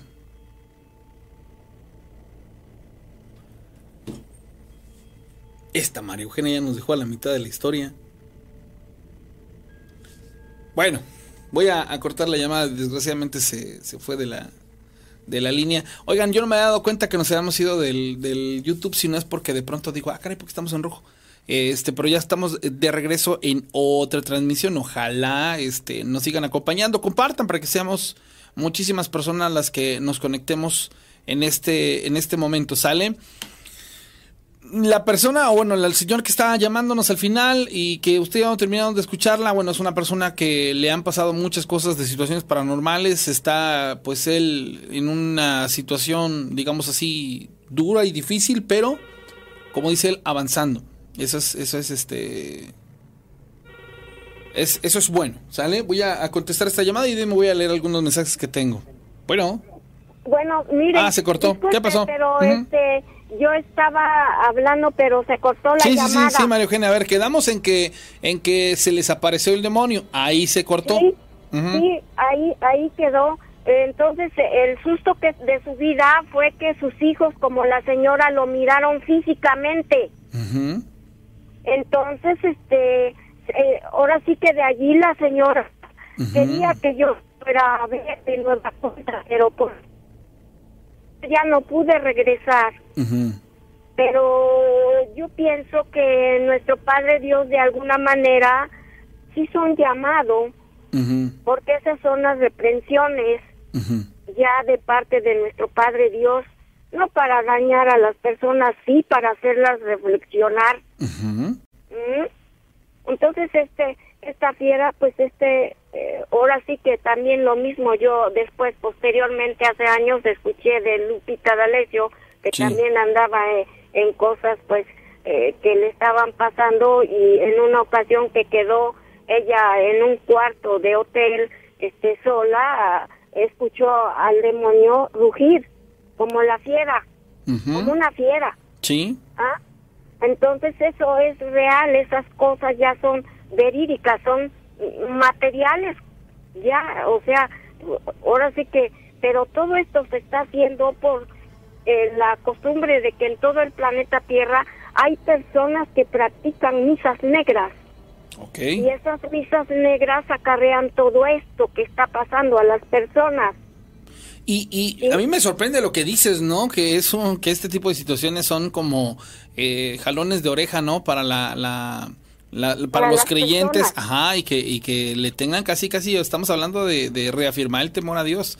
Es interesante pronto. Exactamente, así es. Órale, qué loco. Porque sí, ahorita, ahorita tocando el tema, es necesario que las personas que sufren cosas verídicas para defender sus vidas y la vida de sus faunas, porque por lo que yo he escuchado, eh, esos animalitos que pierden su vida hasta desollados, Sí. eh, que pongan atención, no nada más vean a sus animalitos y pues ya le pasó y al animalito Y no está pasa viendo nada, ¿no? Sí, claro. Y son, y son incapaces de, de mirar o de buscar la forma de, de defender las vidas de quienes les rodean.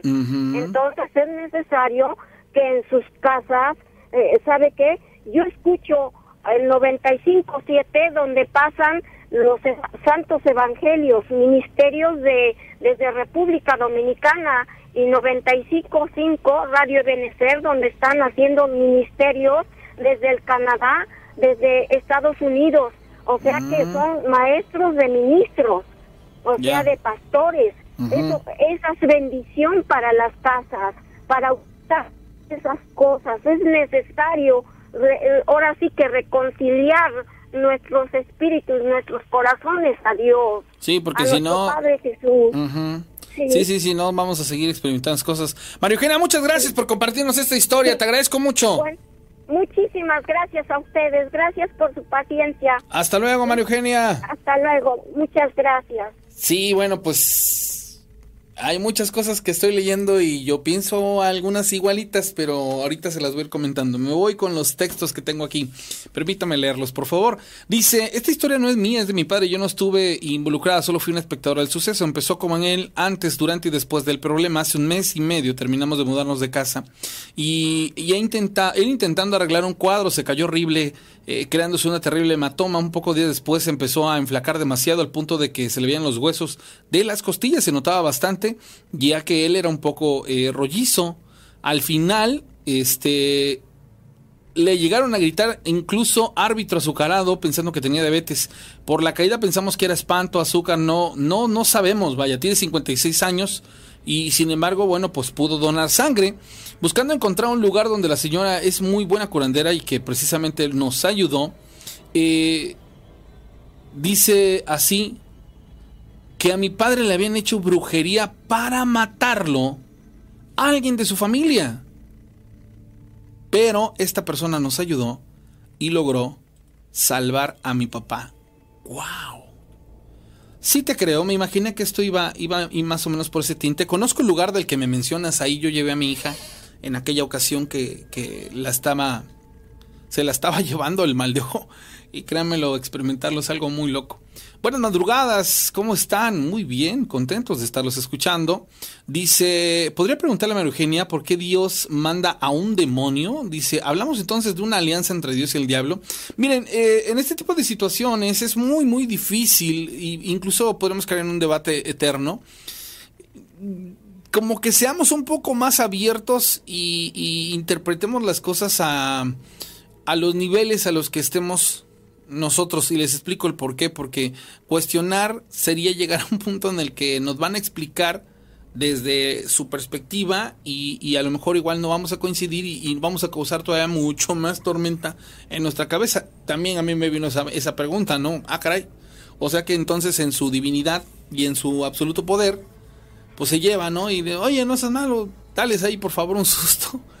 Perdón, pero es una realidad. Sin embargo, hay que verlo de una manera más abierta y pues considerar que tal vez no se refiere a técnicamente lo que está diciendo, sino en otros tenores. Bueno, dice que esté muy bien. Saludos a la familia Ramos en San Miguel en la Avenida 6. Ok. Saludos a toda la gente que está conectada en estos instantes. Rana, te cuento que llevé a mi familia al sur de la ciudad de Orizaba y después de pasar un rato decidimos subir caminando al cerro. por la orilla del río. Íbamos caminando, mi hijo que iba delante de nosotros, pues iba mi esposa, yo y mi hija, un poco atrás de nosotros, pasando por donde están unos álamos gigantes, escuchamos un sonido de algo que se cayó, esto como monedas. Nos dimos la vuelta, nos dimos la vuelta y empezamos a buscar, le dijimos a mi hija, ¿se cayó tu moneda? Y ella dijo, no, no traía nada. Recordé los relatos de cuando en el programa, este, y le dije a mi esposa, mejor vámonos. Después estuve recordando el sonido. Yo trabajo en un lugar donde se maneja oro y el sonido fue idéntico. Mira, coincide con la historia que nos contaron ahorita, ¿eh? De la persona esta que les ofreció, que bueno, la muerte blanca que le ofrecía algo, pero tenía que darle la mano izquierda para darle riqueza. Puede ser, ¿eh? Cuando ustedes escuchen monedas caer, piecitos, ¿para qué los quiero? Si no, quédense a hacer el trato, pero ya saben las consecuencias de ello.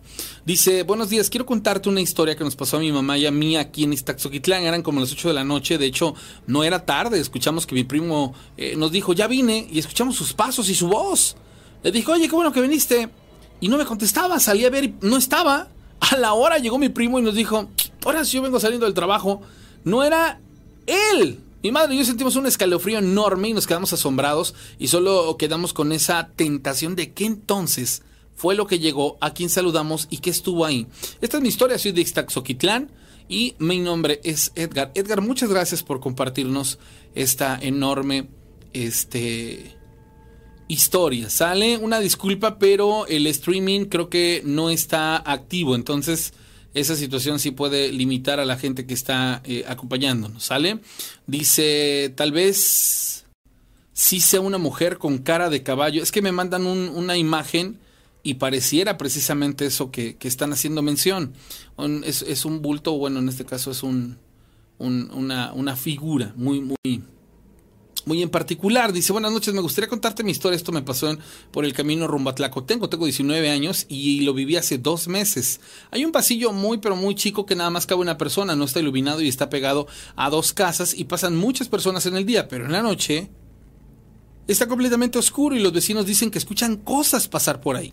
Una noche ya por la oscuridad me asomé y al fondo estaba oscuro, pero sin embargo alcancé a ver una sombra todavía más oscura que el camino. Me asusté muchísimo y regresé a mi casa. A las 12 de la noche empecé a escuchar ruidos en el camino y al oír eso me fui a hacer la compañía a mi mamá, le conté y no me creyó. Cuando ya íbamos a dormir, oímos un gran golpe en el techo y cuando salí a ver, vi la misma sombra irse para atrás de la casa. Me metí a la casa con miedo. Al día siguiente un vecino me dijo que su mamá había muerto. Le conté lo que pasamos y los dos habíamos llegado a la conclusión de que su mamá todavía no se había ido esa noche. Buenos días, Rana. Quisiera contarte mi historia. Cuando yo tenía 15 años, mi abuela tenía gallinas y una tarde, estando en el patio sentado, observé cómo una gallina se dirigió hacia mí y estando a medio metro de distancia, se dio dos vueltas y cayó muerta. Realmente fue un suceso bastante extraño y sí que lo fue. Dice, mi nombre es Saúl Reyes, a propósito y hablando de chanecos, chaneques, te voy a contar esta historia. Esto le pasó a un amigo que vive en la Sierra de Tezonapa, más hacia adentro, en la, en la cuenta que hace como, eh, perdón, él cuenta que hace 25 años, él siendo un chavo de 13 o 14 años, estaba trabajando en una parcela de su tío limpiando la milpa. Relata que una tarde fría, de esas de noviembre, como a las 5 de la tarde, estaba por oscurecer y era hora de irse a descansar a su casa. De pronto, escuchó a lo lejos a unos niños jugando y riendo no prestó mucha atención a los niños y siguió con sus actividades, pues pronto tendría que regresar a casa. De pronto, escuchó a los niños que estaban más cerca llamándolo. Cuando él vio que eran unos niños de tez blanca, pero que no se veía que tuvieran ropa, a él, escuchen esto, a él... Ah, caray. se me cortó aquí la, la historia. Un segundito. Por favor, discúlpenme. Um... Ah, cuando vi que eran unos niños de tez blanca pero que no se veía que tuvieran ropa, a él ya le habían contado inclusive cómo eran estos a los que se les llaman chaneques y al verlos, él se imaginó que en efecto estos personajes eran chaneques y los enfrentó con groserías. Él tenía mucho miedo, les dijo, ¿qué quieren? Y los niños le contestaron, queremos jugar contigo, vamos al río. Mi amigo les dijo, no, Lárguense. Él empezó a caminar y a escuchar los sonidos de las ramas de los árboles y pisadas en la hojarasca de la finca, junto con unas risas burlonas y espeluznantes. Él seguía caminando más rápido y les decía, no, déjenme en paz. Ellos lo siguieron correteando y lo comenzaron a apedrear hasta llegar a un río y fue lo último que recordó, ya que al otro día despertó confundido y golpeado en una parcela desconocida. Un señor estaba pasando frente a él y le dijo, ¿qué te pasó, chavo? ¿Qué haces aquí? Mi amigo no conocía a este señor. Ya ven que en los pueblos pues todos se conocen. Y le dijo, ¿dónde vives? Mi amigo le comentó el nombre de su comunidad y el señor le dijo, no conozco ese lugar, pero vamos a preguntar. Mi amigo no decía nada y se asustó cuando el señor lo llevó con unos conocidos del señor en la policía y le dijeron al chavo, no, mano, estás bien lejos. Mi amigo preguntó, pues, ¿dónde estoy? Y le respondieron, estás en Atoyac. ¡Pah! O sea, la sierra de Tezonapa y Atoyac, señores, es así, miren. ¡Qué súper interesante! ¡Wow! siguen eh, compartiéndonos historias increíbles con respecto a chaneques aquí en lo que es la Sierra de Tezonapa. Qué increíble. Soy Alan. Esto que les voy a contar le pasó a mi hermana a las 3 de la mañana. Estaba dormida cuando de repente empezó a gritar muy asustada diciendo que había un niño en sus pies y que este niño le hablaba, pero con una voz eh, algo fría. Este niño le decía a mi hermana que tenía los ojos rojos y así de la nada desapareció. Saludos. Ok, este tipo de, situaciones, más allá de, historias, a lo mejor igual fue parte de, un sueño. Digo, luego ese tipo de cosas pueden eh, suceder o inclusive ocurrir. La mente es, grandiosa, pero a la vez también nos confunde bastante. Dice...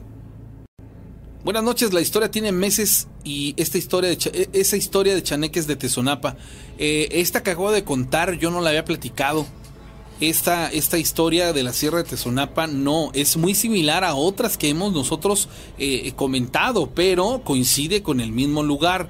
Y me llama mucho la atención porque aquí mencionan que el personaje fue a aparecer hasta, escuchen bien, hasta Atoyac. Atoyac está al completísimo extremo. ¡Wow! Dice Rana, buenas noches. Te quiero contar una historia que me pasó... Perdón. Que me pasó allá a la vuelta de las instalaciones, mero en la esquina de la 3 donde está el banco. Yo esperaba un taxi y vi que venía uno. Trato de hacerle la parada, pero veo que traía gente. El taxi se para y me dice, ¿va a subirse? Y lo vuelvo a ver para adentro y le digo, ah, ok. No había nada, ni nadie. Pero yo vi una mujer joven de cabello largo. Me subí al taxi y le comenté al taxista y me dijo, sí, vi que me hiciste la parada, te fijaste hacia adentro, pero pues ya no te acercaste. Esta es mi historia, ojalá y la puedan este, compartir. Soy José Luis. José Luis, con todo el gusto del mundo, ahí está la historia. Dice... Ah, ok una, una pregunta que me hacen ahí en este en el WhatsApp. Ok, con gusto ahorita les, les, les, les, contesto. Nada más aguánteme que termine el programa. Bueno, continuamos con más, señores. Yo los invito a que se comuniquen conmigo al 271 71 75 945. Háganlo para que nos cuenten su historia de viva voz o mándenos un mensaje de WhatsApp al 271-788-65. Yo lo comparto en este momento, en este instante. Ya ven que luego no se pueden leer las historias por la cantidad de llamadas que vamos teniendo y pues bueno, en este instante no hay ninguna llamada. Dice, dice esta persona es la misma, pero yo no la conté entonces, la debió entonces contar mi compañero, yo no la recuerdo. Yo no la recuerdo. Ojalá y no sea un déjà vu. A ver, yo en lo particular, esta historia yo no la he contado. ¿Por qué? Porque me asombró el final. Si la escucharon, tal vez la contó mi compañero, pero no creo porque yo no la recuerdo. Tal vez es una, una historia muy similar a la que ustedes están eh, refiriendo. Puede ser. No digo que sea una verdad o no. Digo, final de cuentas, esta, esta situación es, es meramente extraña. ¿Sale? Entonces, y luego entonces Continuamos con más de las historias, comuníquese con nosotros. Son ahora las 12 de la noche ya con 54 minutos. Una disculpa para los que estaban conectados hace ratito y de pronto se nos fue la transmisión. Desconozco qué situación se haya presentado o qué haya pasado, pero pues bueno, ya estamos de regreso. Dice, un día escuché que se reían un montón niños como de dos años, todos al mismo tiempo, eran como las dos de la mañana y no sé qué sería. Soy el aguilucho, gracias. Este, otro de Yabu, pero no mío, ¿eh? Fíjense que yo me quedé todavía pensando con lo que pasó el lunes. Y, y, las únicas cosas que yo realmente sabía era que la llamada me iba a decir de una abuela de una alberca y de Morelos. Pero ya cuando mencionaron Jojutla dije, no, nada que ver. Ya en mi, en mi cabeza el de Yabu apareció y ya cuando cuenta la historia, muchísimo más. O sea, realmente no tenía referencia este, hacia, hacia mi persona, o sea, nada que ver, pero sí fue algo extraño. Y si esta persona insiste en que yo ya conté esta historia, digo, nadie más me lo menciona, seguramente está sintiendo o está pasando o argumentando un déjà vu que él está sufriendo. Dice, ahí le pasó lo mismo a un conocido que se le subió la mujer mero enfrente del banco en la avenida 1 y calle 2. Eh, puedes contarnos tu historia al 271 71 75 945, ¿sale? Los álamos que están por los filtros, ahí se me parecieron los chaneques, se esconden atrás de ellos. Dice, así le pasó a un chico de esas ocasiones que va con la mamá a lavar al río y de ahí se este joven la pasó mal al grado de que lo molestaban por las noches y también tuvieron que pedir ayuda porque no sabían. Hace como dos semanas eh, mandé en WhatsApp un video donde se ve un hombre lobo con vida afuera del patio de una casa Dice, he, buscado, he tratado de buscar la transmisión y buscar esa cruz. Sé que es poderosa. Ahí sí no sé a qué se refieren, pero bueno, vamos a la llamada telefónica. ¿Sale? Buenas noches, ¿quién habla? Bueno. Sí. Sí, habla Luis. Hola Luis, ¿cómo estás? Este, nada más una, una pequeña pregunta. Sí, la sé, con eh, gusto te la respondo. Por ahí, no sé si tú has comentado al aire que ya van como dos ocasiones que has tenido como, como de vu y cuestiones así. el, este lunes tuvo un déjà vu con respecto a, una historia que nos iban a contar y solamente había tres elementos que al principio eran muy familiares, después nada que ver y ahorita una persona insiste en que yo ya conté una historia que realmente yo no la conté, pero nada más. esa historia que, que acabas de comentar yo también ya la, había escuchado, pero creo que sí la, la había narrado el pavo el pavo. Ah, ok, entonces. Yo hace poco te, escribí por ahí que me ahí en el chat que estaba yo viviendo algo como también como como un déjà vu. Ok, ¿qué te en, pasó? En un programa de hace como dos o tres semanas. Ajá, ¿cómo fue esta Me llamó la atención que, al, a, la siguiente semana también tú hiciste ese comentario. Y bueno, no sé, se me vino a la mente. ¿Me, puedes, ¿me puedes recordar, este, me puedes recordar el, el, el déjà vu que tú experimentaste, es que, ¿sobre qué fue? ¿Sobre exactamente qué? Para ponernos en contexto. Mira, la verdad no me acuerdo porque ya tiene como tres semanas.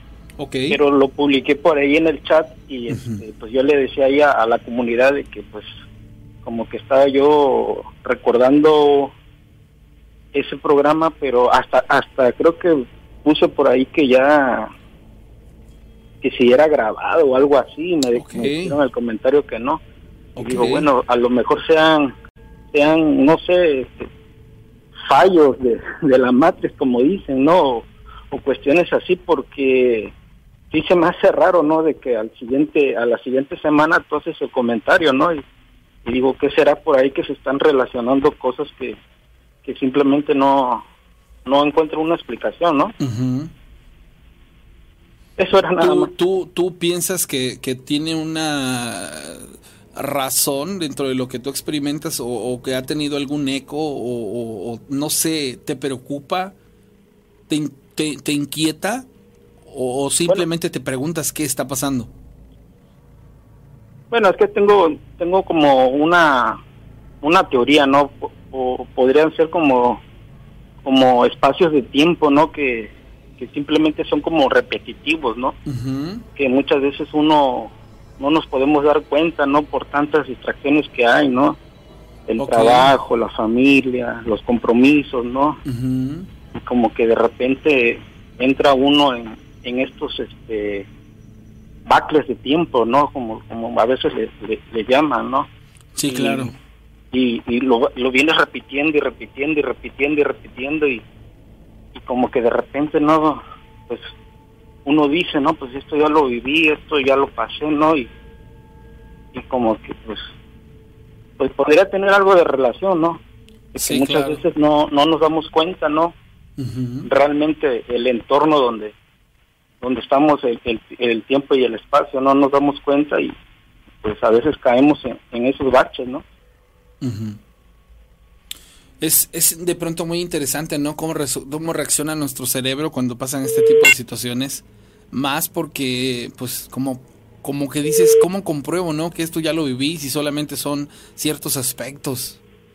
Y, A mí me llamó la atención ese día que Ujú. tú que tú dijiste, no, espérate, espérate, espérate, ¿no?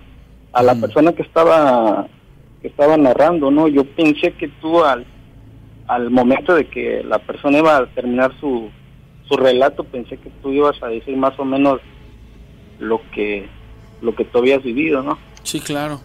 Pero pues creo que no no concordaba, ¿no? No, no, Hasta no, cierto no. punto, ¿no? Sí, sí, sí, no, no, no, fíjate que no, no, nada que ver. Entonces eso lo complicó. Hermano, pues muchas gracias por compartirnos esta parte de, de, de algo que todavía se complicó más en, el, en cuestiones de, de extrañeza, pero ahorita lo vamos a resolver, vas a ver. Te agradezco mucho. Un abrazo. Eh, le- les, quiero, les quiero pedir un favor. Siempre cuando yo ya cuento una historia que ya conté, se me van encima todos. Y ahora extrañamente nadie dijo, esa historia ya la contaste. Entonces ya tengo esa incertidumbre. Porque hay alguien que dice, no, esa historia la contaron de cuando tenemos los, los grupos de WhatsApp. Señores, los grupos de WhatsApp tienen super meses que no existen. Entonces, ahí apóyenme, la gente que nos está viendo, mirando, para decirme si sí la conté o no. Porque si estoy impactado. Ya no sé. Ya no sé qué pasó. Dice, buenas noches, Rana. Tengo una de muchas historias que contarte, pero una de ellas es esta. Hace unos años, de mis, hace unos años mis tío, uno de mis tíos tenía cáncer en la cabeza. Los doctores le dijeron que ya no tenía remedio porque sería una operación pues delicada. El caso es que ya le quedaba técnicamente poco tiempo de vida. Él se encontraba internado en el hospital y contó que tuvo un sueño, que estaba en un lugar completamente oscuro y que ve dos puertas, una negra y otra blanca con mucha luz. En ese sueño se encontraba mi tío y uno de sus amigos. Detrás de ellos... Ah, ok, con uno de sus amigos y que a ambos los iba persiguiendo la muerte. Mi tío dice que corrió al igual que su amigo, pero que estaba a punto de ganarle su amigo la puerta blanca. Él lo empujó, cayó a un tipo vacío y entonces al cruzar la puerta despertó y le contó todo a mi tía. Después de un rato se dieron cuenta que el amigo de mi tío estaba internado en el mismo hospital, pero que este había fallecido al poco tiempo de que mi tío despertó. El doctor revisó a mi tío y extrañamente por completo porque él ya no tenía cáncer y estaba curado. ¡Wow! Enhorabuena y qué bendición, bueno. Y bueno, buenas noches, ¿Quién habla? Misael. Hola Misael, ¿cómo estás? Este, no, hablaba más para contarle una pequeña este, Historia. Historia que me, me ocurrió hace, fue en el 2011, si no mal recuerdo. Ok. Pues este, eso fue yendo de Paraje Nuevo hacia California, no sé si más o menos lo conozcan. Este, pues resulta que tenía yo mi novia y este, y un día como a las dos, dos de la mañana Ujú. iba yo caminando y iba yo este con mis audífonos pero este yo de yo a una distancia este escuchaba que que venían arrastrando como un como unos fierros en, en el pavimento Ok. y este y yo sentía que yo iba de bajada yo iba del lado del lado derecho de la carretera en, la, Ajá. en la mera orilla Ok. y yo dije venían yo sentí que venían en la dirección donde iba hacia donde me dirigía yo Sí. Y lo que pasa que yo cuando lo sentía más cerca me, me cambié hacia el lado derecho del otro lado de la carretera. Cuando yo este cuando yo caminé como unos dos metros más pasó pasó una una una, una persona yo me Ujú. al lado mío así rozándome y alcancé a voltear para abajo y, y vi que llevaba llevaba muletas Ok. pero las muletas ya no las usaba las muletas las iba arrastrando. Y pasó bien bien duro y a mí nomás se me, me entró un escalofrío y se me se me puso ahí todos los vellos así de punta ahí. Y yo como que me por un momento como que me quedé así como que no sé este como que asombrado espantado ¿no? Y seguí avanzando y, y después ya estaban los cañales este grandes este y se escuchaba como que como que venía un animal grande quebrando cañas así en, el, en medio del, Ujú. en medio del cañón. Y dije y yo yo dije no pues eso me va a salir a, a la carretera. Me quedé parado y y cuál fue mi sorpresa nomás escuchaba que reventaban y venían quebrando todo eso pero nunca salió a nunca salió hacia mí. Y este y pero yo había escuchado mucho más antes que, que en ese tramo de por sí este han ocurrido cosas así este a diferentes personas que las espantan. Este y ya este pues de ahí honestamente al principio sí me daba miedo volver a pasar pero pues ya de seguí pasando continuamente y escuchaba yo este cosas así medias raras. ¿No te daba miedo o con todo y el miedo pasabas? Pues, eh, haz de cuenta que al, al salir de, de la casa de mi novia, pues, Ah, bueno. y pero llegando a esos tramos ya más o menos donde estaba sólido, pues ya me ponía yo a pensar. Oye, bien dicen, no, que uno es Cusco porque la situación. no, pues bueno. El, bueno, el, fin dicen que el fin justifica los medios, aunque te estabas arriesgando, mano. Sí, y... Qué fuerte. y te digo, ya de eso, de hecho, en ese tramo hay muchas personas que tienen ya historias así que, que contar porque sí han, sí han pasado varios, este, varias cosas en esos tramos. Ajá, y pues este fue mi, pues pequeño, pero pues quería compartirlo con los que te escuchan y con usted. Hermano, pues muchas gracias por compartirnos esta parte. No, a usted sí, ¿Sale? Que estés muy bien. igualmente. Wow, mano. Dicen, esto que les voy a platicar le pasó a dos primos que fueron a cortar pasto para alimento de caballo a un panteón a las 2 de la tarde. Dicen que salieron unos niños blancos, no pálidos, sino blancos, y que sacaban unas piedras de unas aparentes bolsas, que en realidad dicen que iban desnudos, eran como si las bolsas fueran parte de su cuerpo. Los niños les gritaban, váyanse. Mis primos salieron corriendo hasta del pasto, se olvidaron, y dicen que los niños no eran tan pequeños porque medían aproximadamente un metro 20 centímetros. Sí, pues entonces eran niños como de unos aproximadamente 9, 10 años. Quiero contarles un suceso que le pasó a un amigo de mi mamá hace unos cuantos años. Eh, hace tiempo, el amigo de mi mamá trabajaba como chofer en un autobús. Un día le dieron una ruta que nadie de los choferes les gusta porque dicen que a los que les toca esta ruta les suceden cosas malas y paranormales. Cuenta que en ese tiempo él no creía en esas cosas, por lo que tomó la ruta. Y esto que nadie se atrevía a manejar, cuenta que en su primera noche le tocó manejar por un tramo de carretera muy sólido, que no había casas ni lámparas. En el camino iba acompañado por otro chofer, ya que se turnan para manejar. Al llegar a una pendiente en el camino cuenta que el autobús se empezó a detener por sí solo. También dice que sentían un frío bastante fuerte y que de repente sintieron cómo les empezaron a aventar basura que había en el autobús. Ellos no se explicaban cómo sucedía esto, ya que no había nadie más con ellos. Lo que sucedía, eh, empezaron a rezar, pero los objetos se seguían cayendo hasta que sintieron como toda la basura que había en el vehículo se les iba encima, como una ráfaga. Entonces no encontraban una explicación, por eso es que al ir de subida en una pendiente, pues los objetos lo último que podrían hacer era, eh, eh, hacer esto. No podían llegar hasta donde estaban y él dijo que la única manera en que lograron hacer que la situación se calmara fue diciendo groserías y diciéndole maldiciones a eso que los molestaba. Cuentan que solo así lograron hacer que se los dejaran en paz. Después del amigo de mi mamá decidió dejar de trabajar en los autobuses porque, a pesar de que era incrédulo, a partir de ahí la situación fue completamente diferente. Sí, debe de ser muy, muy, muy, muy, muy, muy duro y difícil. Quiero contarles una historia de cuando era pequeño. Vivía con mis padres y mi hermano que tenía solo un año. Él sufría de sangrado de la nariz. Se buscaron opciones médicas y ninguno daba con un diagnóstico exacto. Mi mamá nos contó que en repetidas noches soñaba a una sombra negra metiéndole los dedos en la nariz de mi hermano. Al día siguiente normalmente se presentaba este sangrado y se buscó ayuda espiritual. Fue a la casa de un brujo para realizar una limpia y él nos pidió a la familia que lo dejáramos solo. Pidió una taza de café y unos cigarros. Pasó un rato, el señor llegó a donde estábamos pálido y con rasguños por la espalda y narra que le tiraron la taza de café y unos bloques que se encontraban sobrepuestos. Esto es algo que les he dicho, que si ustedes eh, buscan ayuda y su situación no es eh, cualquier cosa, eh, la persona que se atreva a, a involucrarse al tratar de liberarlos va a cargar con este con las consecuencias de este acto, ¿eh? Bueno, Hola Rana, buenas noches, ¿cómo estás? Hola Fernando, Hola Fernando. de Michigan. Muy bien, gustazo saludarte a tus órdenes. Muchas gracias Rana. Un saludo nuevamente para ti, para tu familia y para Pau y para todos los que están en la transmisión escuchando, Pau, eh, Rana, perdón. Ya te escucharon, mi querido, mi querido este amigo. A ver, platícanos, ¿qué pasó? Gracias Rana. Fíjate que te quiero contar esto, un relato de muchísimos que me han pasado.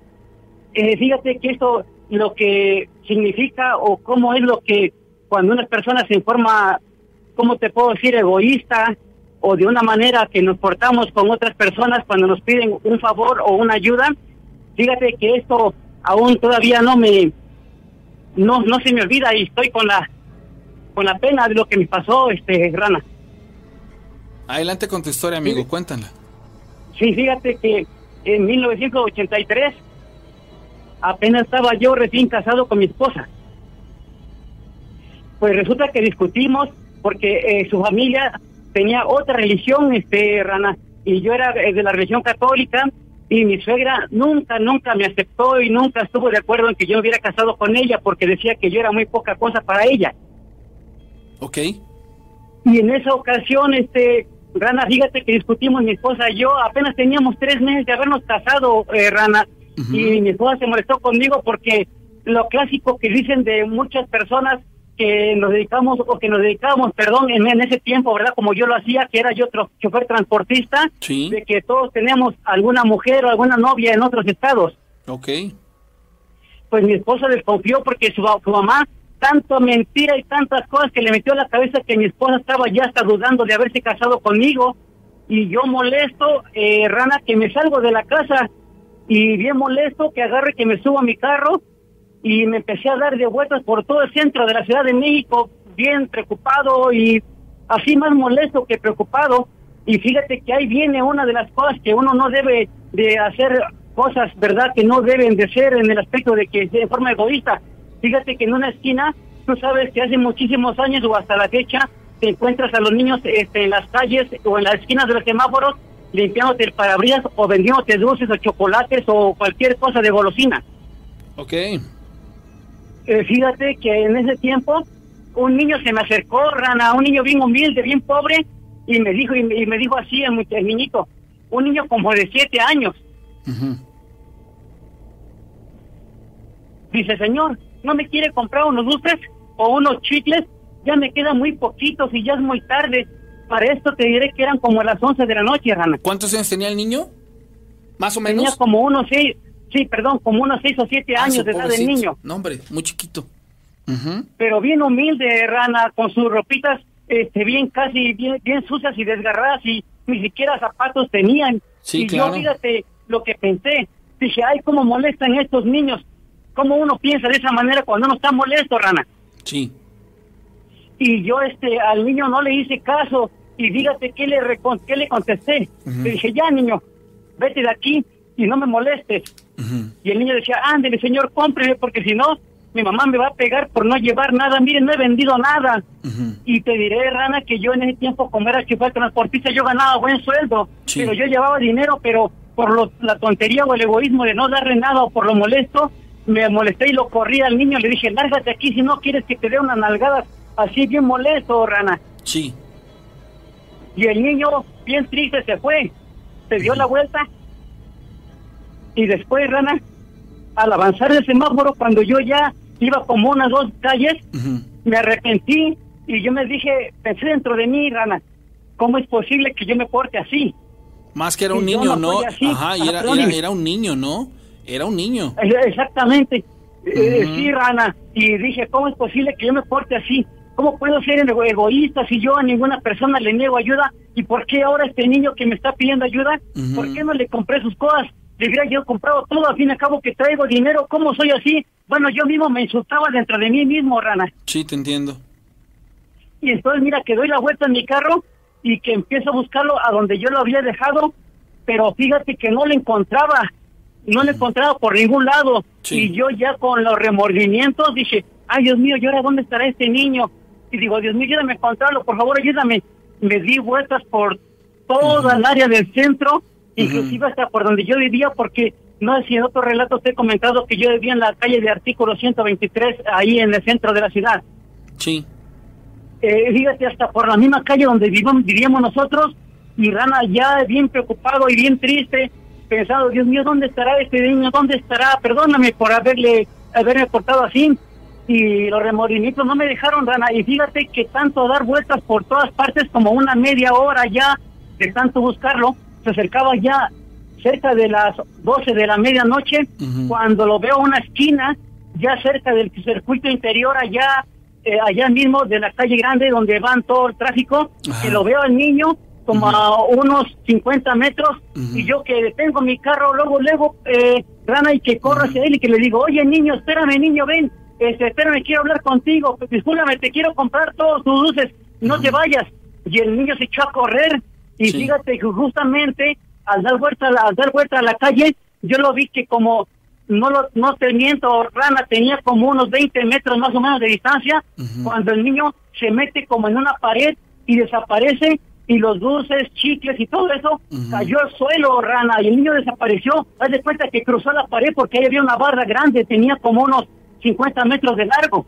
O sea que era como una especie de, de, de, prueba a tu persona, a tu humildad, a esto, y se te estaba revelando o presenciándose un espíritu, algo. ¿Tú, tú, ¿Tú crees que esta relación, bueno, este personaje tiene relación con lo que tú experimentabas con tu esposa? ¿Ves que pues la relación, más, más bien tú sabes, ¿no? Que, que una, un triste desenlace con, con esa pareja que tú tuviste, o, o, o, o te estaba anunciando que ibas a a vivir algo trágico. No, no sé, pero es la primera vez que o sea, cuentas una historia, Fernando, y la ligo con esta, esta situación que tú experimentaste. Es un, algo muy difícil. A mí me quedó muy marcado cuando la primera vez que nos contaste. ¿O qué piensas tú que, que fue lo que pasó ahí? Sí, pues eh, fíjate que yo pienso, ¿verdad? Que a lo mejor algo ya presagiaba lo que me iba a pasar, porque te digo, Rana, créeme que me han pasado muchísimas, muchísimas cosas, Rana, que poco a poco, conforme pase el tiempo, ustedes me den una oportunidad, les voy a comentar a ustedes las cosas que me han pasado, pero fíjate que yo me puse triste y yo más que nada pienso, como dices tú, Rana, que a lo mejor mi egoísmo o el, o el hecho de estar molesto, de que, de que haber tenido una discusión con mi esposa, yo me porté así mal con un niño y de ahora en adelante, eh, Rana, siempre que veo una persona humilde o hasta un borrachito o cualquier persona humilde, siempre le doy ayuda a esas personas porque siempre, fíjate, no se me quita el remordimiento de, de, no, de no haberle ayudado a ese niño porque ¿cómo es posible que ese niño desapareció? Porque el niño físicamente se metió a una pared y te digo, no había ninguna puerta ahí, pero ¿cómo es posible dulces, que ¿no? tiró los dulces y chocolates al suelo, Rana? No se desapareció con todo, sino que todo cayó al suelo ahí. Muy interesante, Fernando. La neta, tú, tú eres un, una, un estuche de historias bien, bien extrañas, pero sí bien dura, ¿no? La, la vida, cómo te ha tratado. Digo, para los que tenemos el contexto de todas las historias que tú has pasado, sí está, está interesantísimo. Un personaje, Sí, mi querido. Fernando. Ajá, sí, sí, perdón, dime, dime, perdón. No, este, no, no, no, nada. Te decía que un personajazo. Nada más. Eh, sí, ajá, sí, sí. ¿En qué, en Sí, qué perdón. terminó esta situación, este Fernando? ¿Qué, qué, ocur- qué ocurrió en los días venideros? ¿Cómo, ¿Cómo cambia tu atención hacia algo más? Eh, después, fíjate que ya no lo volví a encontrar porque fíjate que yo preguntaba por las calles a los demás niños y niñas y personas que, que, que estaban ahí este, cerca del semáforo de la esquina donde él limpiaba al niño y yo le preguntaba al niño físicamente cómo era él y le decía a, los ni a las personas ahí, ¿no conocen ustedes a, un niño de estos rasgos así, así, así, así? Y no, ninguno me supo dar razón que no lo conocían. No lo conocían, todos me dijeron, no, no lo conocemos, y buscando y preguntando por todas las personas ahí alrededor del centro de México, ninguno me supo dar razón, dijeron que no lo conocían a ese niño, a pesar de que yo les dije cómo era, pero nadie me dio razón, este, Rana, de quién era ese niño o dónde podía localizarlo, y, y lo que yo voy, este, Rana, es de que eh, espero que nadie se moleste, ¿verdad?, de los, Sí, a no, los que no. están escuchando la transmisión, que si alguien alguna vez les pide a alguien una ayuda, no se la nieguen, porque yo aún me paso con el remordimiento de no haber ayudado a esa persona, Rana. Sí, sí, es que hay que ser empáticos y humanistas en ese tipo de situaciones y más con niños, mano. Estos pobres no, traje- no traen la tragedia en, en manos porque no pidieron venir y mira lo que vinieron a sufrir. Fernando, muchas gracias por compartirnos esta historia. Muchas gracias, hermano. Te agradezco. Disculpe si me pongo mal. Y una disculpa a todos también. No, y buenas noches. Y gracias por todo. Gracias, Fernando. Un abrazo, un saludo. Dice, dice que Oscar, Oscar que si estuviéramos en, en, en Londres, si estuviéramos en la de los trenes y en especial en la 9 tres cuartos, sabríamos qué le pasó al niño, pero pues no estamos entonces. No podemos saber. Hola. Lástima, se cortó la llamada telefónica. Era una importante oportunidad de contar su historia. Pero se cortó la llamada telefónica. Bueno, muchísimas gracias a todos los que han compartido todas estas historias. Este, soy Joaquín y los escucho desde Cuitláhuac. Es una historia que tengo aquí ya, pero voy a contestar antes la, la llamada telefónica, señores. Bueno. Bueno. Ñaca, ñaca, dice, ay, nanita la ranita. Dice, buenas noches, rana. Quiero, comentando que el chavo que se, que de que apareció en Atoyac, eso es lo que me pasó a mí, a mi hermano. Tendríamos como 12 y 11 años. Ah, miren, escuchen esto. Trabajamos en Corte de Limón, esto nos pasó más adelante, pasó el macho a dos horas, no me acuerdo cómo se llama la localidad, en una parcela como de 200 a 150 metros. Más o menos eran tarde como las 5 de la tarde y ya casi para terminar la jornada nosotros teníamos que sacar cajas de limón. Me acuerdo que esos surcos eran eh, directos y limpios sin ninguna hojarasca. Ni para que nos confundiéramos, el es que nosotros estamos dando vueltas y vueltas y vueltas durante 15 minutos más o menos. Nosotros desesperados porque no podíamos salir, dimos más vueltas y gritamos a nuestra mamá, que en ese entonces iba con nosotros, y le gritamos a mi mamá, mamá, ¿dónde estás? No podemos salir de aquí, porfa. Dime dónde anda. Este, me dice mi mamá, quítense la ropa y póngansela al revés. Y me vas a creer que solo así pudimos salir del surco. Creo que fueron los chaneques los que nos perdieron, porque, eh, como dijo mi mamá, solo así pudimos salir en ese entonces. Oye, pero tuvieron la fortuna de, de escuchar la voz de su mamá, Joaquín de Cuitláhuac. Qué increíble historia. Bueno, Bueno, sí, ¿quién habla? hola, habla Ale de La Joyita, Hola, de, Ale. de Rafael Delgado. ¿Cómo estás, Ale? Hola, bien, bien. Oye, este, hablo para contarte mi historia. Sí, cuéntamela. Este, esto me pasó hace nueve años. Mi hijo estaba pequeño, estaba de meses. Sí. Y este, yo anteriormente vivía ahí por la clínica 7, soy de aquí de Orizaba, Veracruz. Y este, vivía por la clínica 7. Este, mi hijo estaba de meses y en una ocasión, este, me salí al centro, por, ahora sí que por los pañales y la leche, y cuando regresé mi esposa estaba privada en, en, ahora sí en el sueño, y mi bebé estaba, este, privado pero en llanto. Pasaron los días y se quedó así la, la situación, hasta que en una ocasión, un domingo, estábamos durmiendo y pues como a las tres, tres y media de la mañana, mi mamá me, me, me levanta y me empieza a pegar en la puerta y yo pues ni en cuenta, bien privado. Ya cuando me logra entrar mi mamá a mi cuarto, me, me levanta y me despierta y yo este todo sacado de onda le digo, ¿y ahora qué, qué pasó? ¿Qué quieres? Y me dice, oye, ¿no estás oyendo a mi niño? Mira que está bien privado en llanto, pobrecito. Dice, ¿y no escuchas? Y yo volteé a ver a este a mi esposa así todo sacado de onda, pues estaba todavía dormido y mi esposa igual bien dormida y mi hijo yo, este privado en llanto. Mi cuarto era este con techo de lámina y después de eso este se escuchaban muchos ruidos en en la lámina, se escuchaba como llegaba algo pesado y se sumía así este en la lámina. Lo más curioso es que nosotros tenemos perros y los perros cuando llegaba a pasar eso, pues ni los perros salían ni hacían ruido.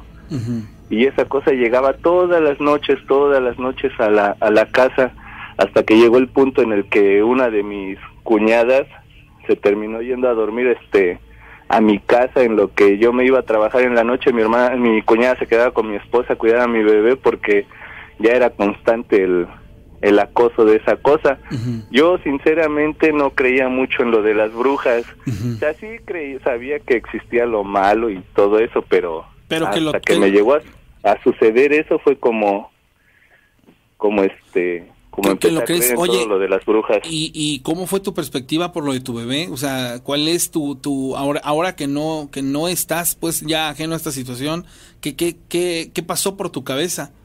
Sobre todo porque eres padre, ¿no? O sea, a final de cuentas, Pues Qué duro, ¿no? digo que yo pues no creía y ya después de eso pues no hombre ya poníamos las tijeras en formas de cruz abajo de la almohada, su medallita de San Benito bendito en el en la ropa, la ropa al revés, tuvimos que aventar este semilla de mostaza en el techo y lo bueno, nosotros somos católicos y pues todavía no bautizábamos a mi hijo, pues después de eso tuvimos que bautizarlo, porque la verdad sí sí da mucho miedo. ¿En qué comunidad o colonia estás tú y te pasó esta situación?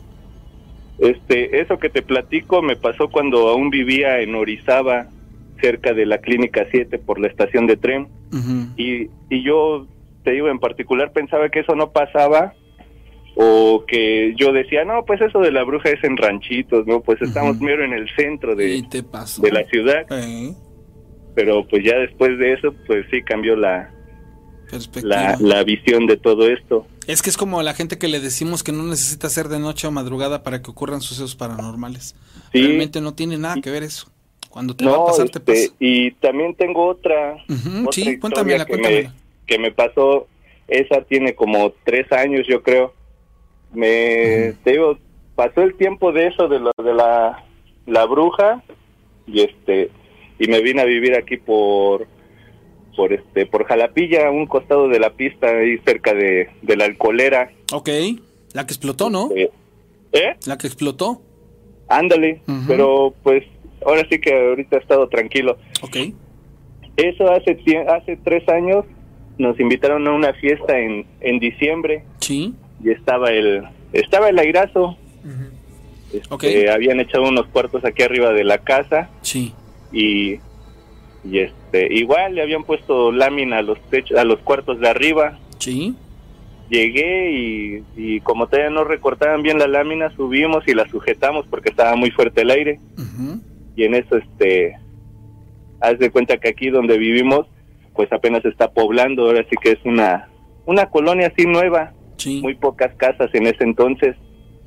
Aquí casi todos los vecinos a las nueve de la noche a más tardar ya, todos están, dormidos. Sí, claro. Y este, y este, digo, eran como la una, yo creo. Todo en silencio, nada más se escuchaban los carros que llegaban a pasar en la pista y hasta eso estaba muy tranquilo. En lo que estoy amarrando la, la lámina, de momento se escucha una carcajada así de, como de una bruja así, como de las de caricaturas, así de película, bien este, estremecedora la, la carcajada.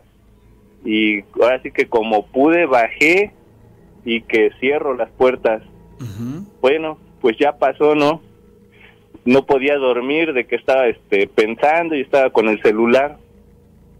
Como a las 3 de la mañana se escucha un, un chillido como de un animal, pero te vuelvo a repetir que es este se está poblando apenas y uno que otro vecino tenía criaba marranos.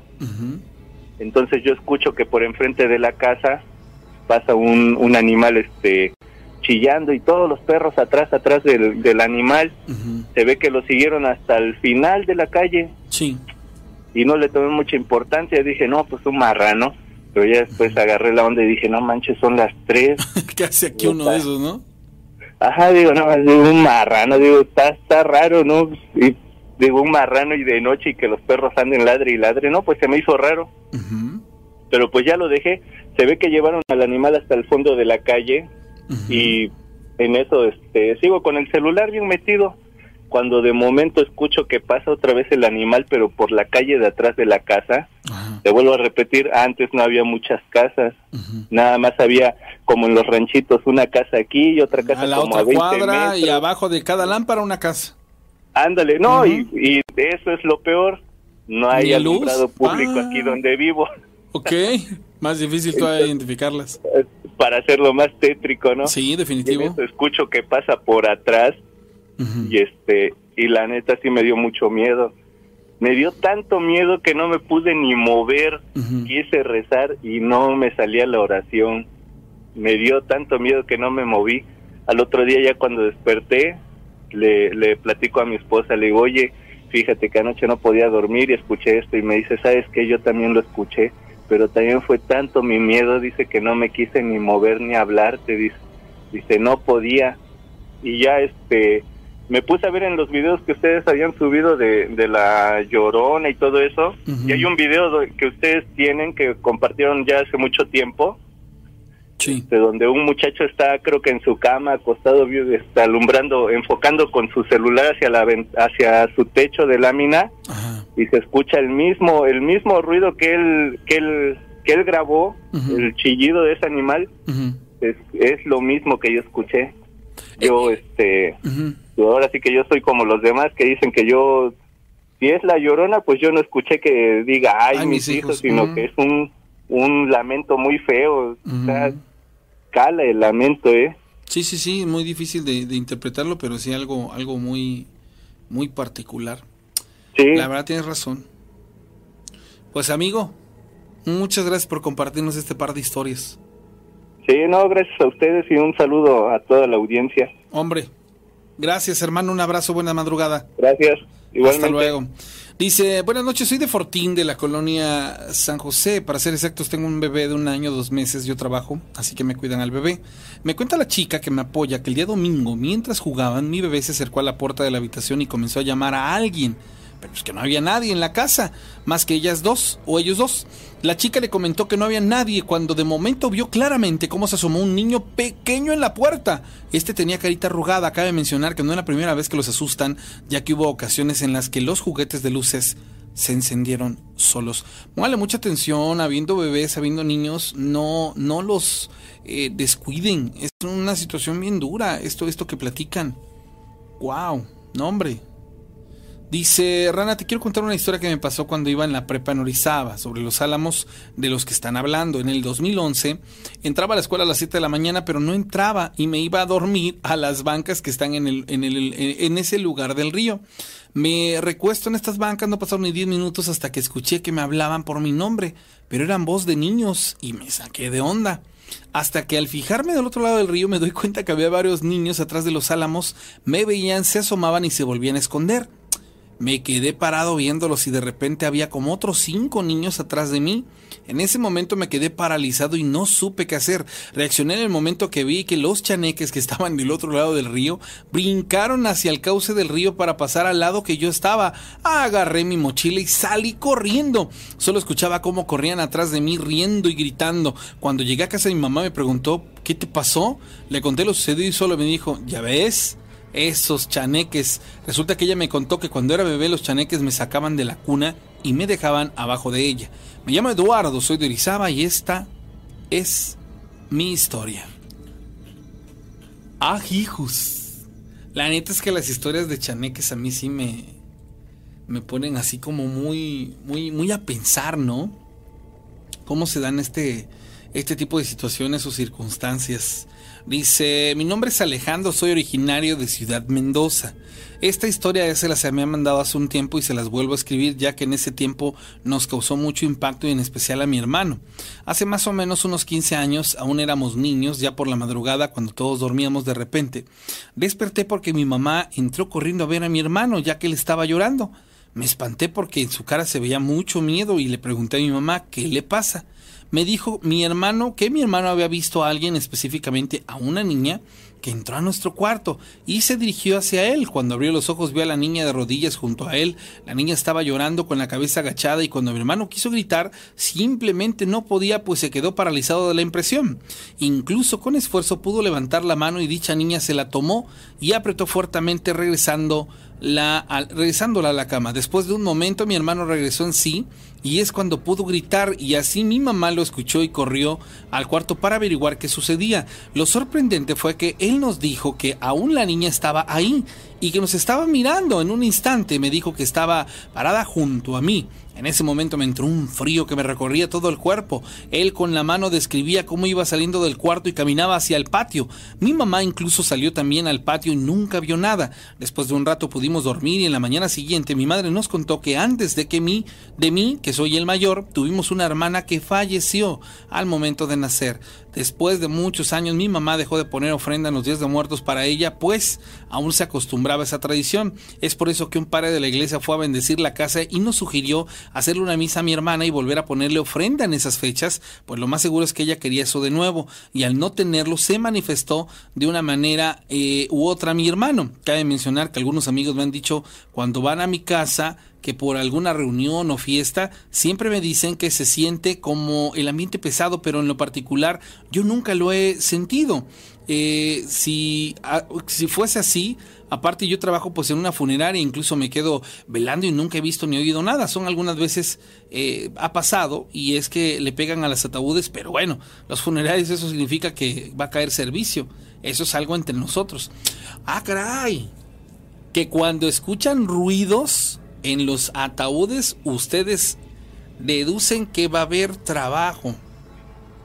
Qué, qué interesante esta parte, ¿no? Que, que, ellos saben, ¿no? Cuando este tipo de situaciones van a, pasar, pues que va a haber eh, trabajo, ¿no? Dice, a mí también se me prendían los juguetes de mis hijos y a mi hijo me decía que había un muñequito sentado en la sala. Esto lo dice Fabi. Este, se me hace que los chaneques me sacaban de la cuna, dice Frabluca, porque a mí igual me pasó, hace como cinco años escuché que me hablaban por mi nombre, igual fue en la zona del río, ahí por donde están los álamos en, en, Orizaba, Ingrid Orea, fíjate cómo son tres personas que cuentan lo mismo sobre esta situación. Esos álamos de Orizaba son bastante interesantes, ¿eh? No me di cuenta en qué momento, este, pero así pasó.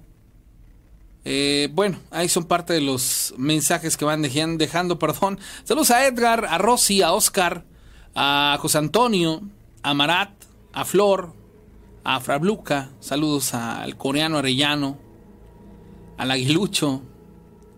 Aprovecho para saludarlos a todos, a Eric Morales, al buen amigo eh, Eric, que por cierto tengo una encomienda de mi amigo Eric. Ahí les va. Me mandó un texto y lo voy a leer tal cual. Ustedes deduzcan y ustedes traduzcan, porque también yo me quedé así como de ajijos. Pero este, de pronto es, es interesante. Fíjense bien. Dice así, a ver ustedes qué pueden eh, contestarme. ¿Alguien sabe de alguna profesión en la cual parte de la preparación o entrenamiento incluya que estén preparados para situaciones paranormales, tipo fuerzas del orden o alguna otra profesión. O sea, se refiere a que si existe alguna profesión en la que estas artes místicas y que tienen que ver con sus paranormales, pues bueno, te lleven a recibir una instrucción para poderte defender. Me quiero suponer que algo así como los eh, demonólogos y y hay, hay gente que, que sí se prepara en cuestiones de conocimiento. Me quiero suponer que, tiene que ver con, eh, con, este efecto de, de, las situaciones pues que, que, llegan a experimentar y de pronto es interesante porque sí deben de saber, de saber seguramente qué hacer, ¿no? O sea, cómo, cómo defenderse, cómo, no sé, cómo salvaguardarse en, en, ciertos, en ciertos aspectos o en ciertas circunstancias o situaciones. Entonces ahí, ahí cabe mencionar que pues no sé si exista una profesión como tal o tenga que ver únicamente con cuestiones eh, religiosas. ¿Sale? Este, el sacerdocio, dice Coreano Arellano. Johnny Martínez, saludos Rana, gran programa, felicitaciones Euclides. ¿Cómo estás? El, sacerdocio, yo creo que sí, por parte de la religión, no. Escuchando desde Cadillac Potrerillo. Ah, caray, qué buena onda, John Constantine. Sí, también pienso yo que John Constantine es el único que sí sabe sobre esto, pero tiene que ver con cuestiones religiosas. Sin embargo, este. Me quiero suponer que si tú eres una persona que te ves inmerso en diferentes, eh, llamémoslo así, corrientes místicas, pudiese ser que, que hagas, eh, que tengas un aprendizaje, ¿no? Para poder trabajar en, en este tipo de, de, situaciones, amigo Eric. Muy seguramente debe de ser. Oigan, no, tenemos 154 likes. A ver si me regalan, ¿no? Otros, otros likes más. Y faltan 20 personas para llegar a 10 mil suscriptores. Qué chido. A ver si me pueden compartir y si pueden ahí este, apoyarme para que 20 personas se suscriban y esta noche lleguemos a, a, a, a 10 mil suscriptores. Qué chido, ha pasado un año, a ver, abril, mayo, junio, julio, agosto, septiembre. Ha pasado un año, seis meses desde que... No es cierto, estoy diciendo cosas que no son. A ver, fue de agosto a agosto, es un año. Marzo, marzo, marzo, abril, mayo, junio, julio, agosto. Ah, no, sí, un año, seis meses. Desde que estamos en, en, en la plataforma. Pero bien y en forma, tenemos como un año, dos meses aproximadamente. Es poco el tiempo, pero la verdad que está sensacional. Regálenos un like, nada le cuesta. Hay 403 tres personas eh, conectadas en este momento. Si tuvieran un 20 personas de esas 403, un familiar que se suscriba, pues ahorita alcanzamos los 10 mil y me voy a sentir bien contento. Recuerden que los programas los voy a estar haciendo en esta semana y en la que viene, que estoy solo. Este, de 11 a, a 2 de la mañana, ¿salen? Ya saben que yo soy locochón para eso. Y este. Y la neta, pues sí me gustaría muchísimo el que me acompañen en todos y cada uno de los programas. Entonces ahí les encargo, me regalen un super like. Ya subieron 20 nada más, pero habemos 402 personas eh, conectadas. Dice médico forense. Médico forense. Ah, hijos. Yo te escucho desde Jalapillo. Jalapilla. Nono Hernández, ¿cómo estás? A ver si me van poniendo ahí desde donde me, me, están viendo. También será interesante poderlo saludar. Tengo un familiar que es paramédico, así que se lo voy a preguntar. Ok. Me late, hay muchas cosas muy interesantes. Para llamarme tienen que marcar 271 71 75 945 para que yo les conteste en la línea directa, ¿sale? Soy de Orizaba, soy pianista, toqué hace 12 o 13 años en un salón que está por la Alameda en Orizaba. Estaba esperando a una amistad en la Alameda frente a la Escuela San Luis a las 4 de la mañana. Enfrente de mí había unos columpios. Ahí, señoras y señores, a esa hora de la mañana, estaban jugando entre tres o cuatro niños con pantalón azul y camisa blanca y chaleco azul marino. Lo raro y es que me sorprendió, y lo que no me sorprendió, sino que venía un policía caminando hacia donde yo estaba y le pregunté, oiga, ¿qué hacen los niños a esa hora? Y ya no había nadie. Soy César Fuentes, de María, desde Orizaba, Veracruz. Hermano, gran historia. O sea, sé que el, policía ya no logró ver absolutamente nada. Híjolas, esa parte sí es así como bien, bien eh, dura o, o, triste, ¿no? Porque dices, ah, o sea que nada más yo lo vi, que estoy loco, ¿qué me está pasando? Sí, ese tipo de cosas, este, son, son algo inexplicables. Buenas noches, Rana, buen programa. Ayer miércoles me pasó algo muy raro. Me fui a trabajar y mi hijo me estaba ayudando me adelanté y me fui al trabajo de la construcción en una casa. Llegué a mi trabajo, me metí comencé a laborar y pasó el rato como media hora y escuché su voz. Me gritó pa y tocó la puerta. Y fue clarito, fue la voz de mi hijo. Bajé las escaleras porque estábamos en la segunda planta, abrí la puerta y no había nadie. Me saqué de onda y dije, ah caray, me está vacilando. Es una privada y a dos casas está la calle. Bueno, salí, miré para ambos lados y nada. A los 15 minutos que llega y yo como si nada y ya ni le dije nada porque cuando llegó estaba la dueña y ya no le dije nada, pero sí estuvo raro. Este es mi relato. Buenas noches, soy Francisco Pérez de Nogales, Veracruz. Pero yo salí a buscar a mi hijo y mi hijo no estaba. Clarito escuché su voz, clarito vi que él tocó y es cómo es posible que cuando esta situación voy y abro la puerta ya no había absolutamente nada. Dice Eric Morales, la verdad yo siento que somos muchos más... Eh... Llevo siendo seguidor desde que inició este programa. Muchas gracias. Un abrazo. Este, desde San Francisco, California, desde Monterrey. Saludos, buenas noches. Saludos a todos ustedes desde Gatlinburg, Tennessee. Un abrazo, gracias. Ernesto Carrasco dice, necesita saludos desde North Carolina. Capone Pacheco, un abrazo, hermano. Este, acompaño desde Facebook cuando descubrí el programa por casualidad hace algunos años, una página argentina que retransmitía el programa. No, hombre, sí me acuerdo de esa parte, tú. Dice, fue en Alameda Cricri, entonces era eh, Los Siete Enanos. Saludos a Johnny Martínez desde Tijuana. Estaría cool que subieran partes de las historias en TikTok. Charlie Razán. Tengo historias que no se suben, o más bien que no son parte de los programas eh, de los en vivos, este amigo. Amigo, pero sí en, en TikTok, ahí en la cuenta pueden ustedes checar y van a ver esta, esta situación. Hola. Bueno, sí. ¿Quién habla? hablo a la radio. Sí, claro. Oiga, soy de San Luis Potosí, he, he- he- he querido comunicarme de buen tiempo. Soy el que la vez pasada habló. Sí, adelante, amigo. Bueno, este, miren, este, mm, voy a empezar con los túneles de San Luis Potosí. Ok. Ustedes también tienen allá en, en Orizaba, ¿no? Creo. Eh, túneles en Córdoba y en Orizaba, pero no es que estén al público ni mucho menos, solamente existen. Sí, aquí también hay, pero no están en el público y la iglesia lo niega, ¿verdad? Y el gobierno. Ok.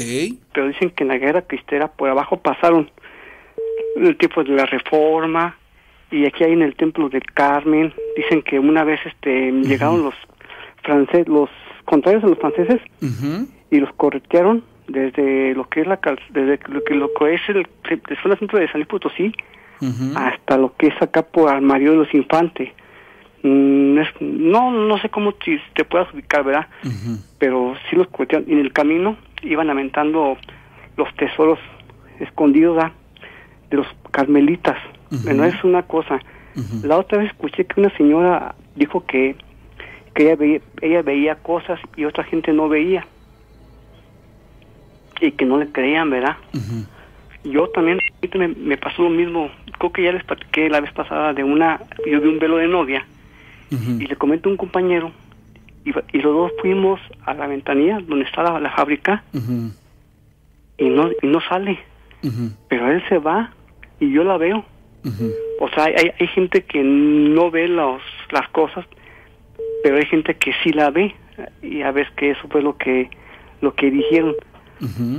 Y ahora para el, aquí en San Potosí, en el 72, bueno, es cerca de Saltillo, este, hay mucha gente que va, el famoso trenazo de Puente Negro, una vez como habló un- uno, uno de Saltillo, y, y mucha gente va, van radios, una, una radio lo hace especial, pero no sé si hay- hay- hayas escuchado ese, ese, ese lamentable accidente que dicen que, que había un señor que decía no se suban, no se suban, y la gente no hizo caso, y algunas personas se salvaron, dicen que fue el choque y el tren, no sé si fue choque, no me acuerdo, se me fue el, se me borró el cassette, pero olía a carne como porque la gente no la pudieron sacar, ahí mismo se, se quemó y se llama el puente negro, el puente negro y fue el 4 de octubre del 72, nada más que yo padezco de negro trigémino, eso me da el dolor.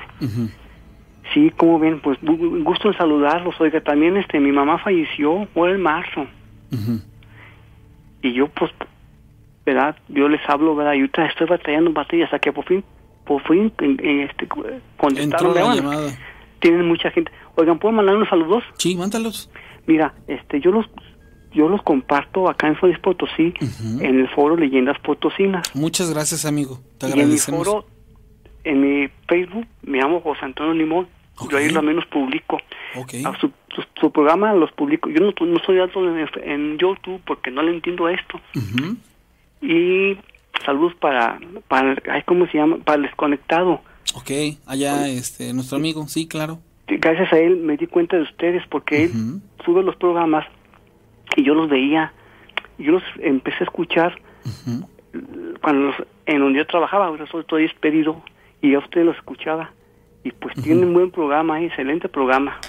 Oye, pues muchísimas gracias por, por estarnos escuchando. Yo sí me acuerdo mucho de ti hace algún algún par de años que, que sabemos de tu existencia porque nos has marcado ya en, en un par de veces. Y fíjate que eso que, que me acabas de platicar de, de los túneles y todo este rollo, la misma situación se vivió aquí, ¿eh? Fue en la época precisamente de los cristeros, de, de las persecuciones, ¿no? Donde los, los, los sacerdotes, seminaristas y todo esto, pues tenían que, esconderse y escabullirse. Y hay historias en donde hablan de que supuestamente, por ejemplo, aquí en Córdoba, referente a estos túneles, hay un lugar en específico en donde supuestamente un grupo de seminaristas eh, perdió la vida, ya que quedaron sepultados o enterrados ahí. Pero bueno, son, son historias, mitos, leyendas que, que la gente va contando, pero no hay una forma técnica o una forma real de poderlo comprobar o corroborar. Ah, exactamente. También, hay- ah, también no sé si he escuchado mucho del el hombre de las alas. Sí, no, también, hombre, esto de la gárgola aquí es una situación que ya nos ha llevado a pensar que es, en realidad es una raza que vive escondida entre nosotros en No, cuevas que- y, y por eso es que se, se, dan los avistamientos y que no existe una correlación de que se ataque al ser humano por parte de estas bestias, sino No, que no, solamente viven pero no se sabe cuál es la finalidad. Mm, No, lo que pasa que, bueno, así como lo han visto, aquí en San Luis Potosí, lo han visto en el puente en Universidad. Hay un puente que divide la ciudad. lo, han, lo han visto en Monterrey, lo han visto en Zacatecas, lo han visto en Aguascalientes. Es un, un señor con unas alas gran- grandotas. Es es un señor con unas alas grandotas. Y, por ejemplo, también hablas de La Llorona. Aquí se Potosí, La Llorona. Hace, en el año 33, se reventó la conta presa de San Luis Potosí. Ya ves que aquí llo- llovió mucho. Sí. Y esa es otra historia que les voy a platicar más adelante de lunes de Juan de Jarro. A esos días es un especial para acá, leyendas de San Luis Potosí, de Jalisco. Acá se escucha mucho lo que es este tesoros enterrados de la guerra cristera, la bruja, hasta se cuentan mu- muchas cosas. Pero ya estoy viendo la hora que ya hemos acaba el programa y pues hay que darle chance a otra persona para ver si puede hablar, ver ahorita. Hombre, pues muchísimas, muchísimas gracias. No, al contrario, muchas gracias. hermano. Un abrazo. Igualmente. Ay, Dios mío, señoras y señores, pues así están las cosas. Cada vez me encanta escuchar más y más historias. No tienen una idea del registro de cosas y datos y hechos que tengo en mi cabeza y que he ido plasmando en, en, en lo que más adelante les voy a compartir, que es precisamente el primer capítulo, el primer tomo de un libro que la neta les va a gustar. Ya lo verán. Mi suegra es Tla, Tlachichuca. Me contó que en 1973 nació un bebé en Ciudad Cerdán, Puebla, y que el bebé tenía bigotes. Dijeron las enfermeras que se debe, que ese bebé, qué bebé tan feo, y el bebé, el bebé les contestó, más feo lo que van a ver, y lo que, y a lo feo que se refería fue el terremoto de agosto de 1973. El niño dicen que falleció. Ay, ay, ay, ay, ay, me dio el escalofrío horrible. Bueno. Bueno, ah, Rana, ¿cómo estás? Soy Bien, Eric. bien, Eric, este hermano. Fíjate que casualmente iba yo a hacer un comentario respecto a la pregunta que hiciste. Dice una amiga mía que hay una especialidad, en este caso una maestría, y esta maestría, ahora te voy a decir el, el nombre, es una... eh, tienes que estudiar yo creo que cualquier licenciatura y luego puedes... eh, eh, eh, maestría en ciencias ocultas, referente a lo que tú, este, a la pregunta que tú hacías. Ah, caray. Maestría Entonces, en sí hay- ciencias ocultas. Habría que investigar en dónde, en dónde se, se puede estudiar. Sí, muy, muy interesante. Imagínate, pues es que ya es dedicarte a ese tipo de, de tenores, ¿no?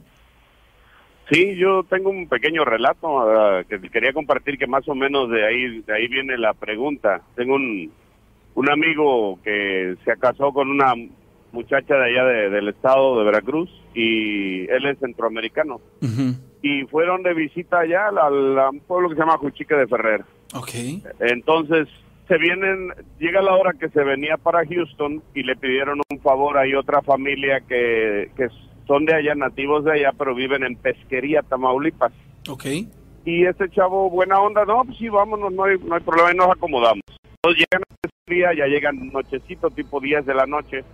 Y la, la familia muy amable, no, que pasen todo, pero había mucho zancudo, me cuenta él que había bastantito zancudo y que el calor estaba insoportable. Entonces él tenía a sus niñas y optó por, dormir en la camioneta de él, una camioneta grande de modelo reciente, entonces el aire le enfriaba de, de vaya muy bien. Entonces, para no hacer cuento largo, se duermen en la camioneta y todo, así en la callecita, dice que una callecita bien poquito alumbrada, así el camino de tierra y todo. Y dice que cuando él estaba profundamente dormido con su familia, durmiendo, que estaban esperando que amaneciera para seguir su viaje, ¿verdad? Cuando empieza a escuchar que piedras que estaban golpeando la camioneta y dice que él despertó, su familia no, no despertaba, él despertó y se asomaba y que oía las piedritas que pegaban, piedritas no muy grandes. Y salían de lo oscuro las piedritas y ya cuando empezaron a salir más grandecitas, más grandecitas, pero ya de otros lados le dio miedo y ya para entonces su esposa como que despertó y le dijo, no, espérate, no pasa nada, dice, son unos borrachos que andan ahí, ya me vamos- me voy a arrancar, tú duérmete. Dice que él le dio tanto miedo porque sabía que algo no estaba bien, porque dice, no era una piedra que manda un adulto o algo así, piedritas chiquitas y empezaron a crecer de tamaño. y golpes y golpes y golpes y se arranca, pero bien espantado. Entonces... Ya, la mujer no ya, ya decir- dormida, ¿no? Ya dormida, pero también lo escuchó, también escuchó las piedras. Entonces ella, la, la mujer de él, se termina durmiendo y él se va, dice que agarró un camino oscuro, oscuro, dice no había nada de luz, porque te digo, él, él no es de México, iba pues, prácticamente perdido, ¿no? Pero puso el sistema de navegación, ahí lo llevaba, la- la- el GPS eh, lo llevaba por una calle, fue a dar donde estaba un retén militar. Y dice que él llegó y que lo, le alumbraron la cara y que le dijeron bájate, pero él dice que él iba como en shock porque estaba fue fuerte, dice que se sentía un ambiente bien fe- feo cuando le estaban golpeando el carro y que le dijeron los militares, dice, se espantaron, ¿verdad? ¿Por qué traes esa cara? Dice que él ya les platicó y le dijo, no, no, dice, no, no te, no te tengas pendiente, dice, aquí pasan muchas cosas. Dice que se portaron bien lindas gentes. Le preguntan, ¿para dónde vas? No, pues voy para, para Houston. Dice, no, todavía te falta para llegar a la frontera, está muy peligroso, así como vas, traes tu familia, te va a pasar algo. Total, lo convencieron de que se acomodara ahí, ¿verdad? Se eh, lo resguardaron ahí, ahí, ahí se quedó a dormir. Entonces dice que se puso a platicar con ellos, le dieron café y todo. Ya entrando en la plática, dice que le, le platicaron los, los militares. Dice, aquí se ven tantas cosas, dice, lo que a ti te pasó debieron de haber sido chaneques o duendes. Dice, aquí nosotros, dice que estaba el, el, ah, el retén, pero está oscuro, para los lados está oscuro, nomás una lucecita bien, unas lucecitas que no, no, no, no eran la gran cosa. Dice que le estuvieron diciendo los militares, dice, no hace mucho, dice, una tropa se tuvo que ir de aquí, dice, salieron porque se le se empezó a escuchar una mujer, un, un llanto de una mujer, un llanto, y ellos empuñaron las armas y, y se prepararon, y dice que salió del oscuro en la, ca- la carretera caminando hacia ellos una mujer de blanco, dice, que no le miraron la cara, lo que entiende, pero que les llegó cerquita e iba hacia donde estaban ellos, donde estaba el retén y que el, el, el, el, el que estaba a cargo les digo, súbanse a los carros, vámonos, vámonos, así como van. Se subieron, dejaron todo el retén ahí, se subieron y se fueron, por porque estaba así.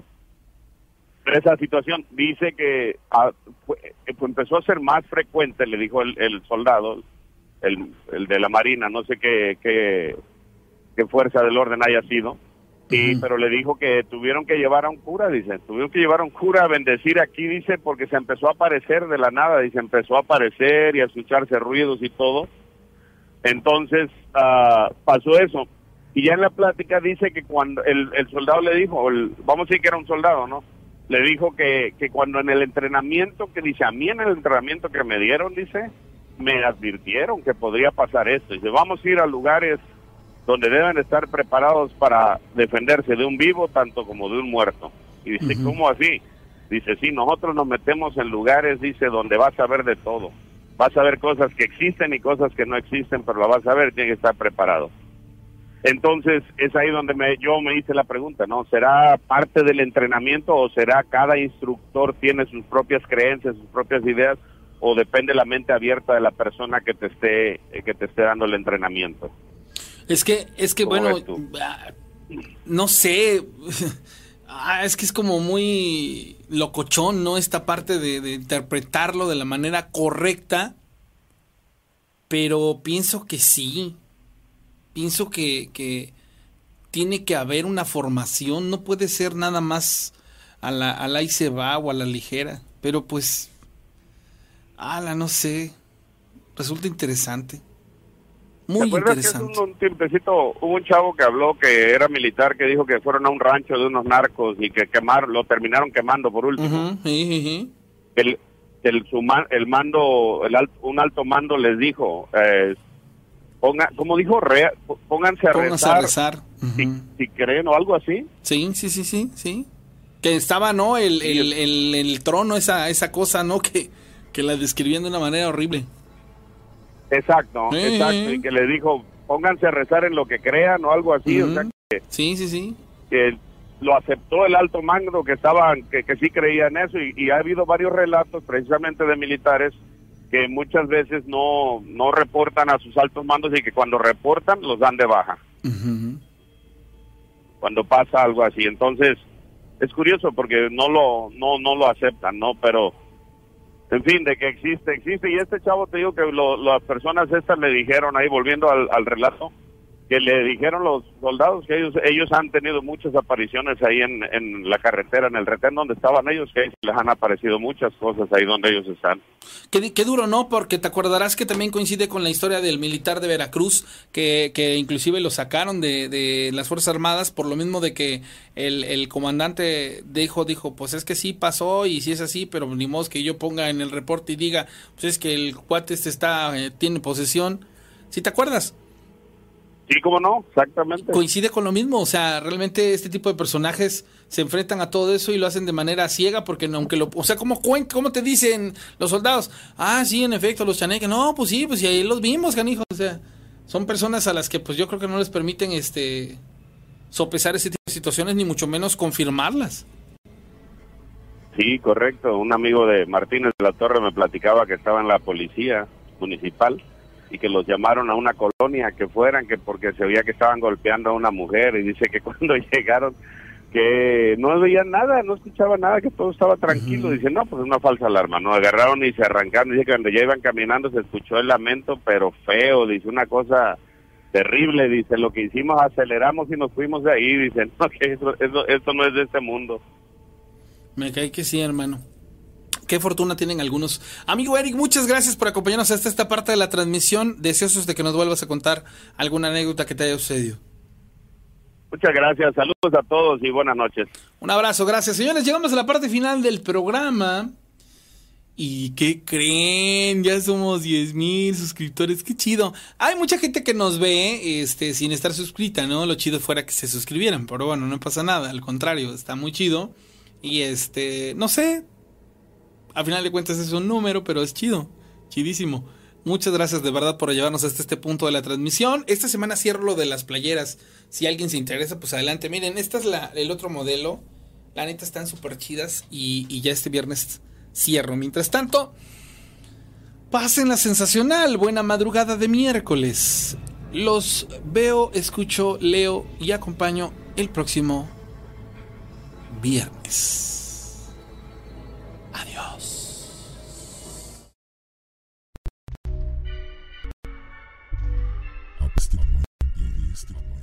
cerramos los portales de la dimensión desconocida.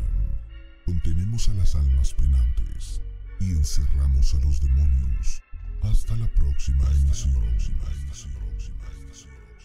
Historias de miedo. Novena temporada.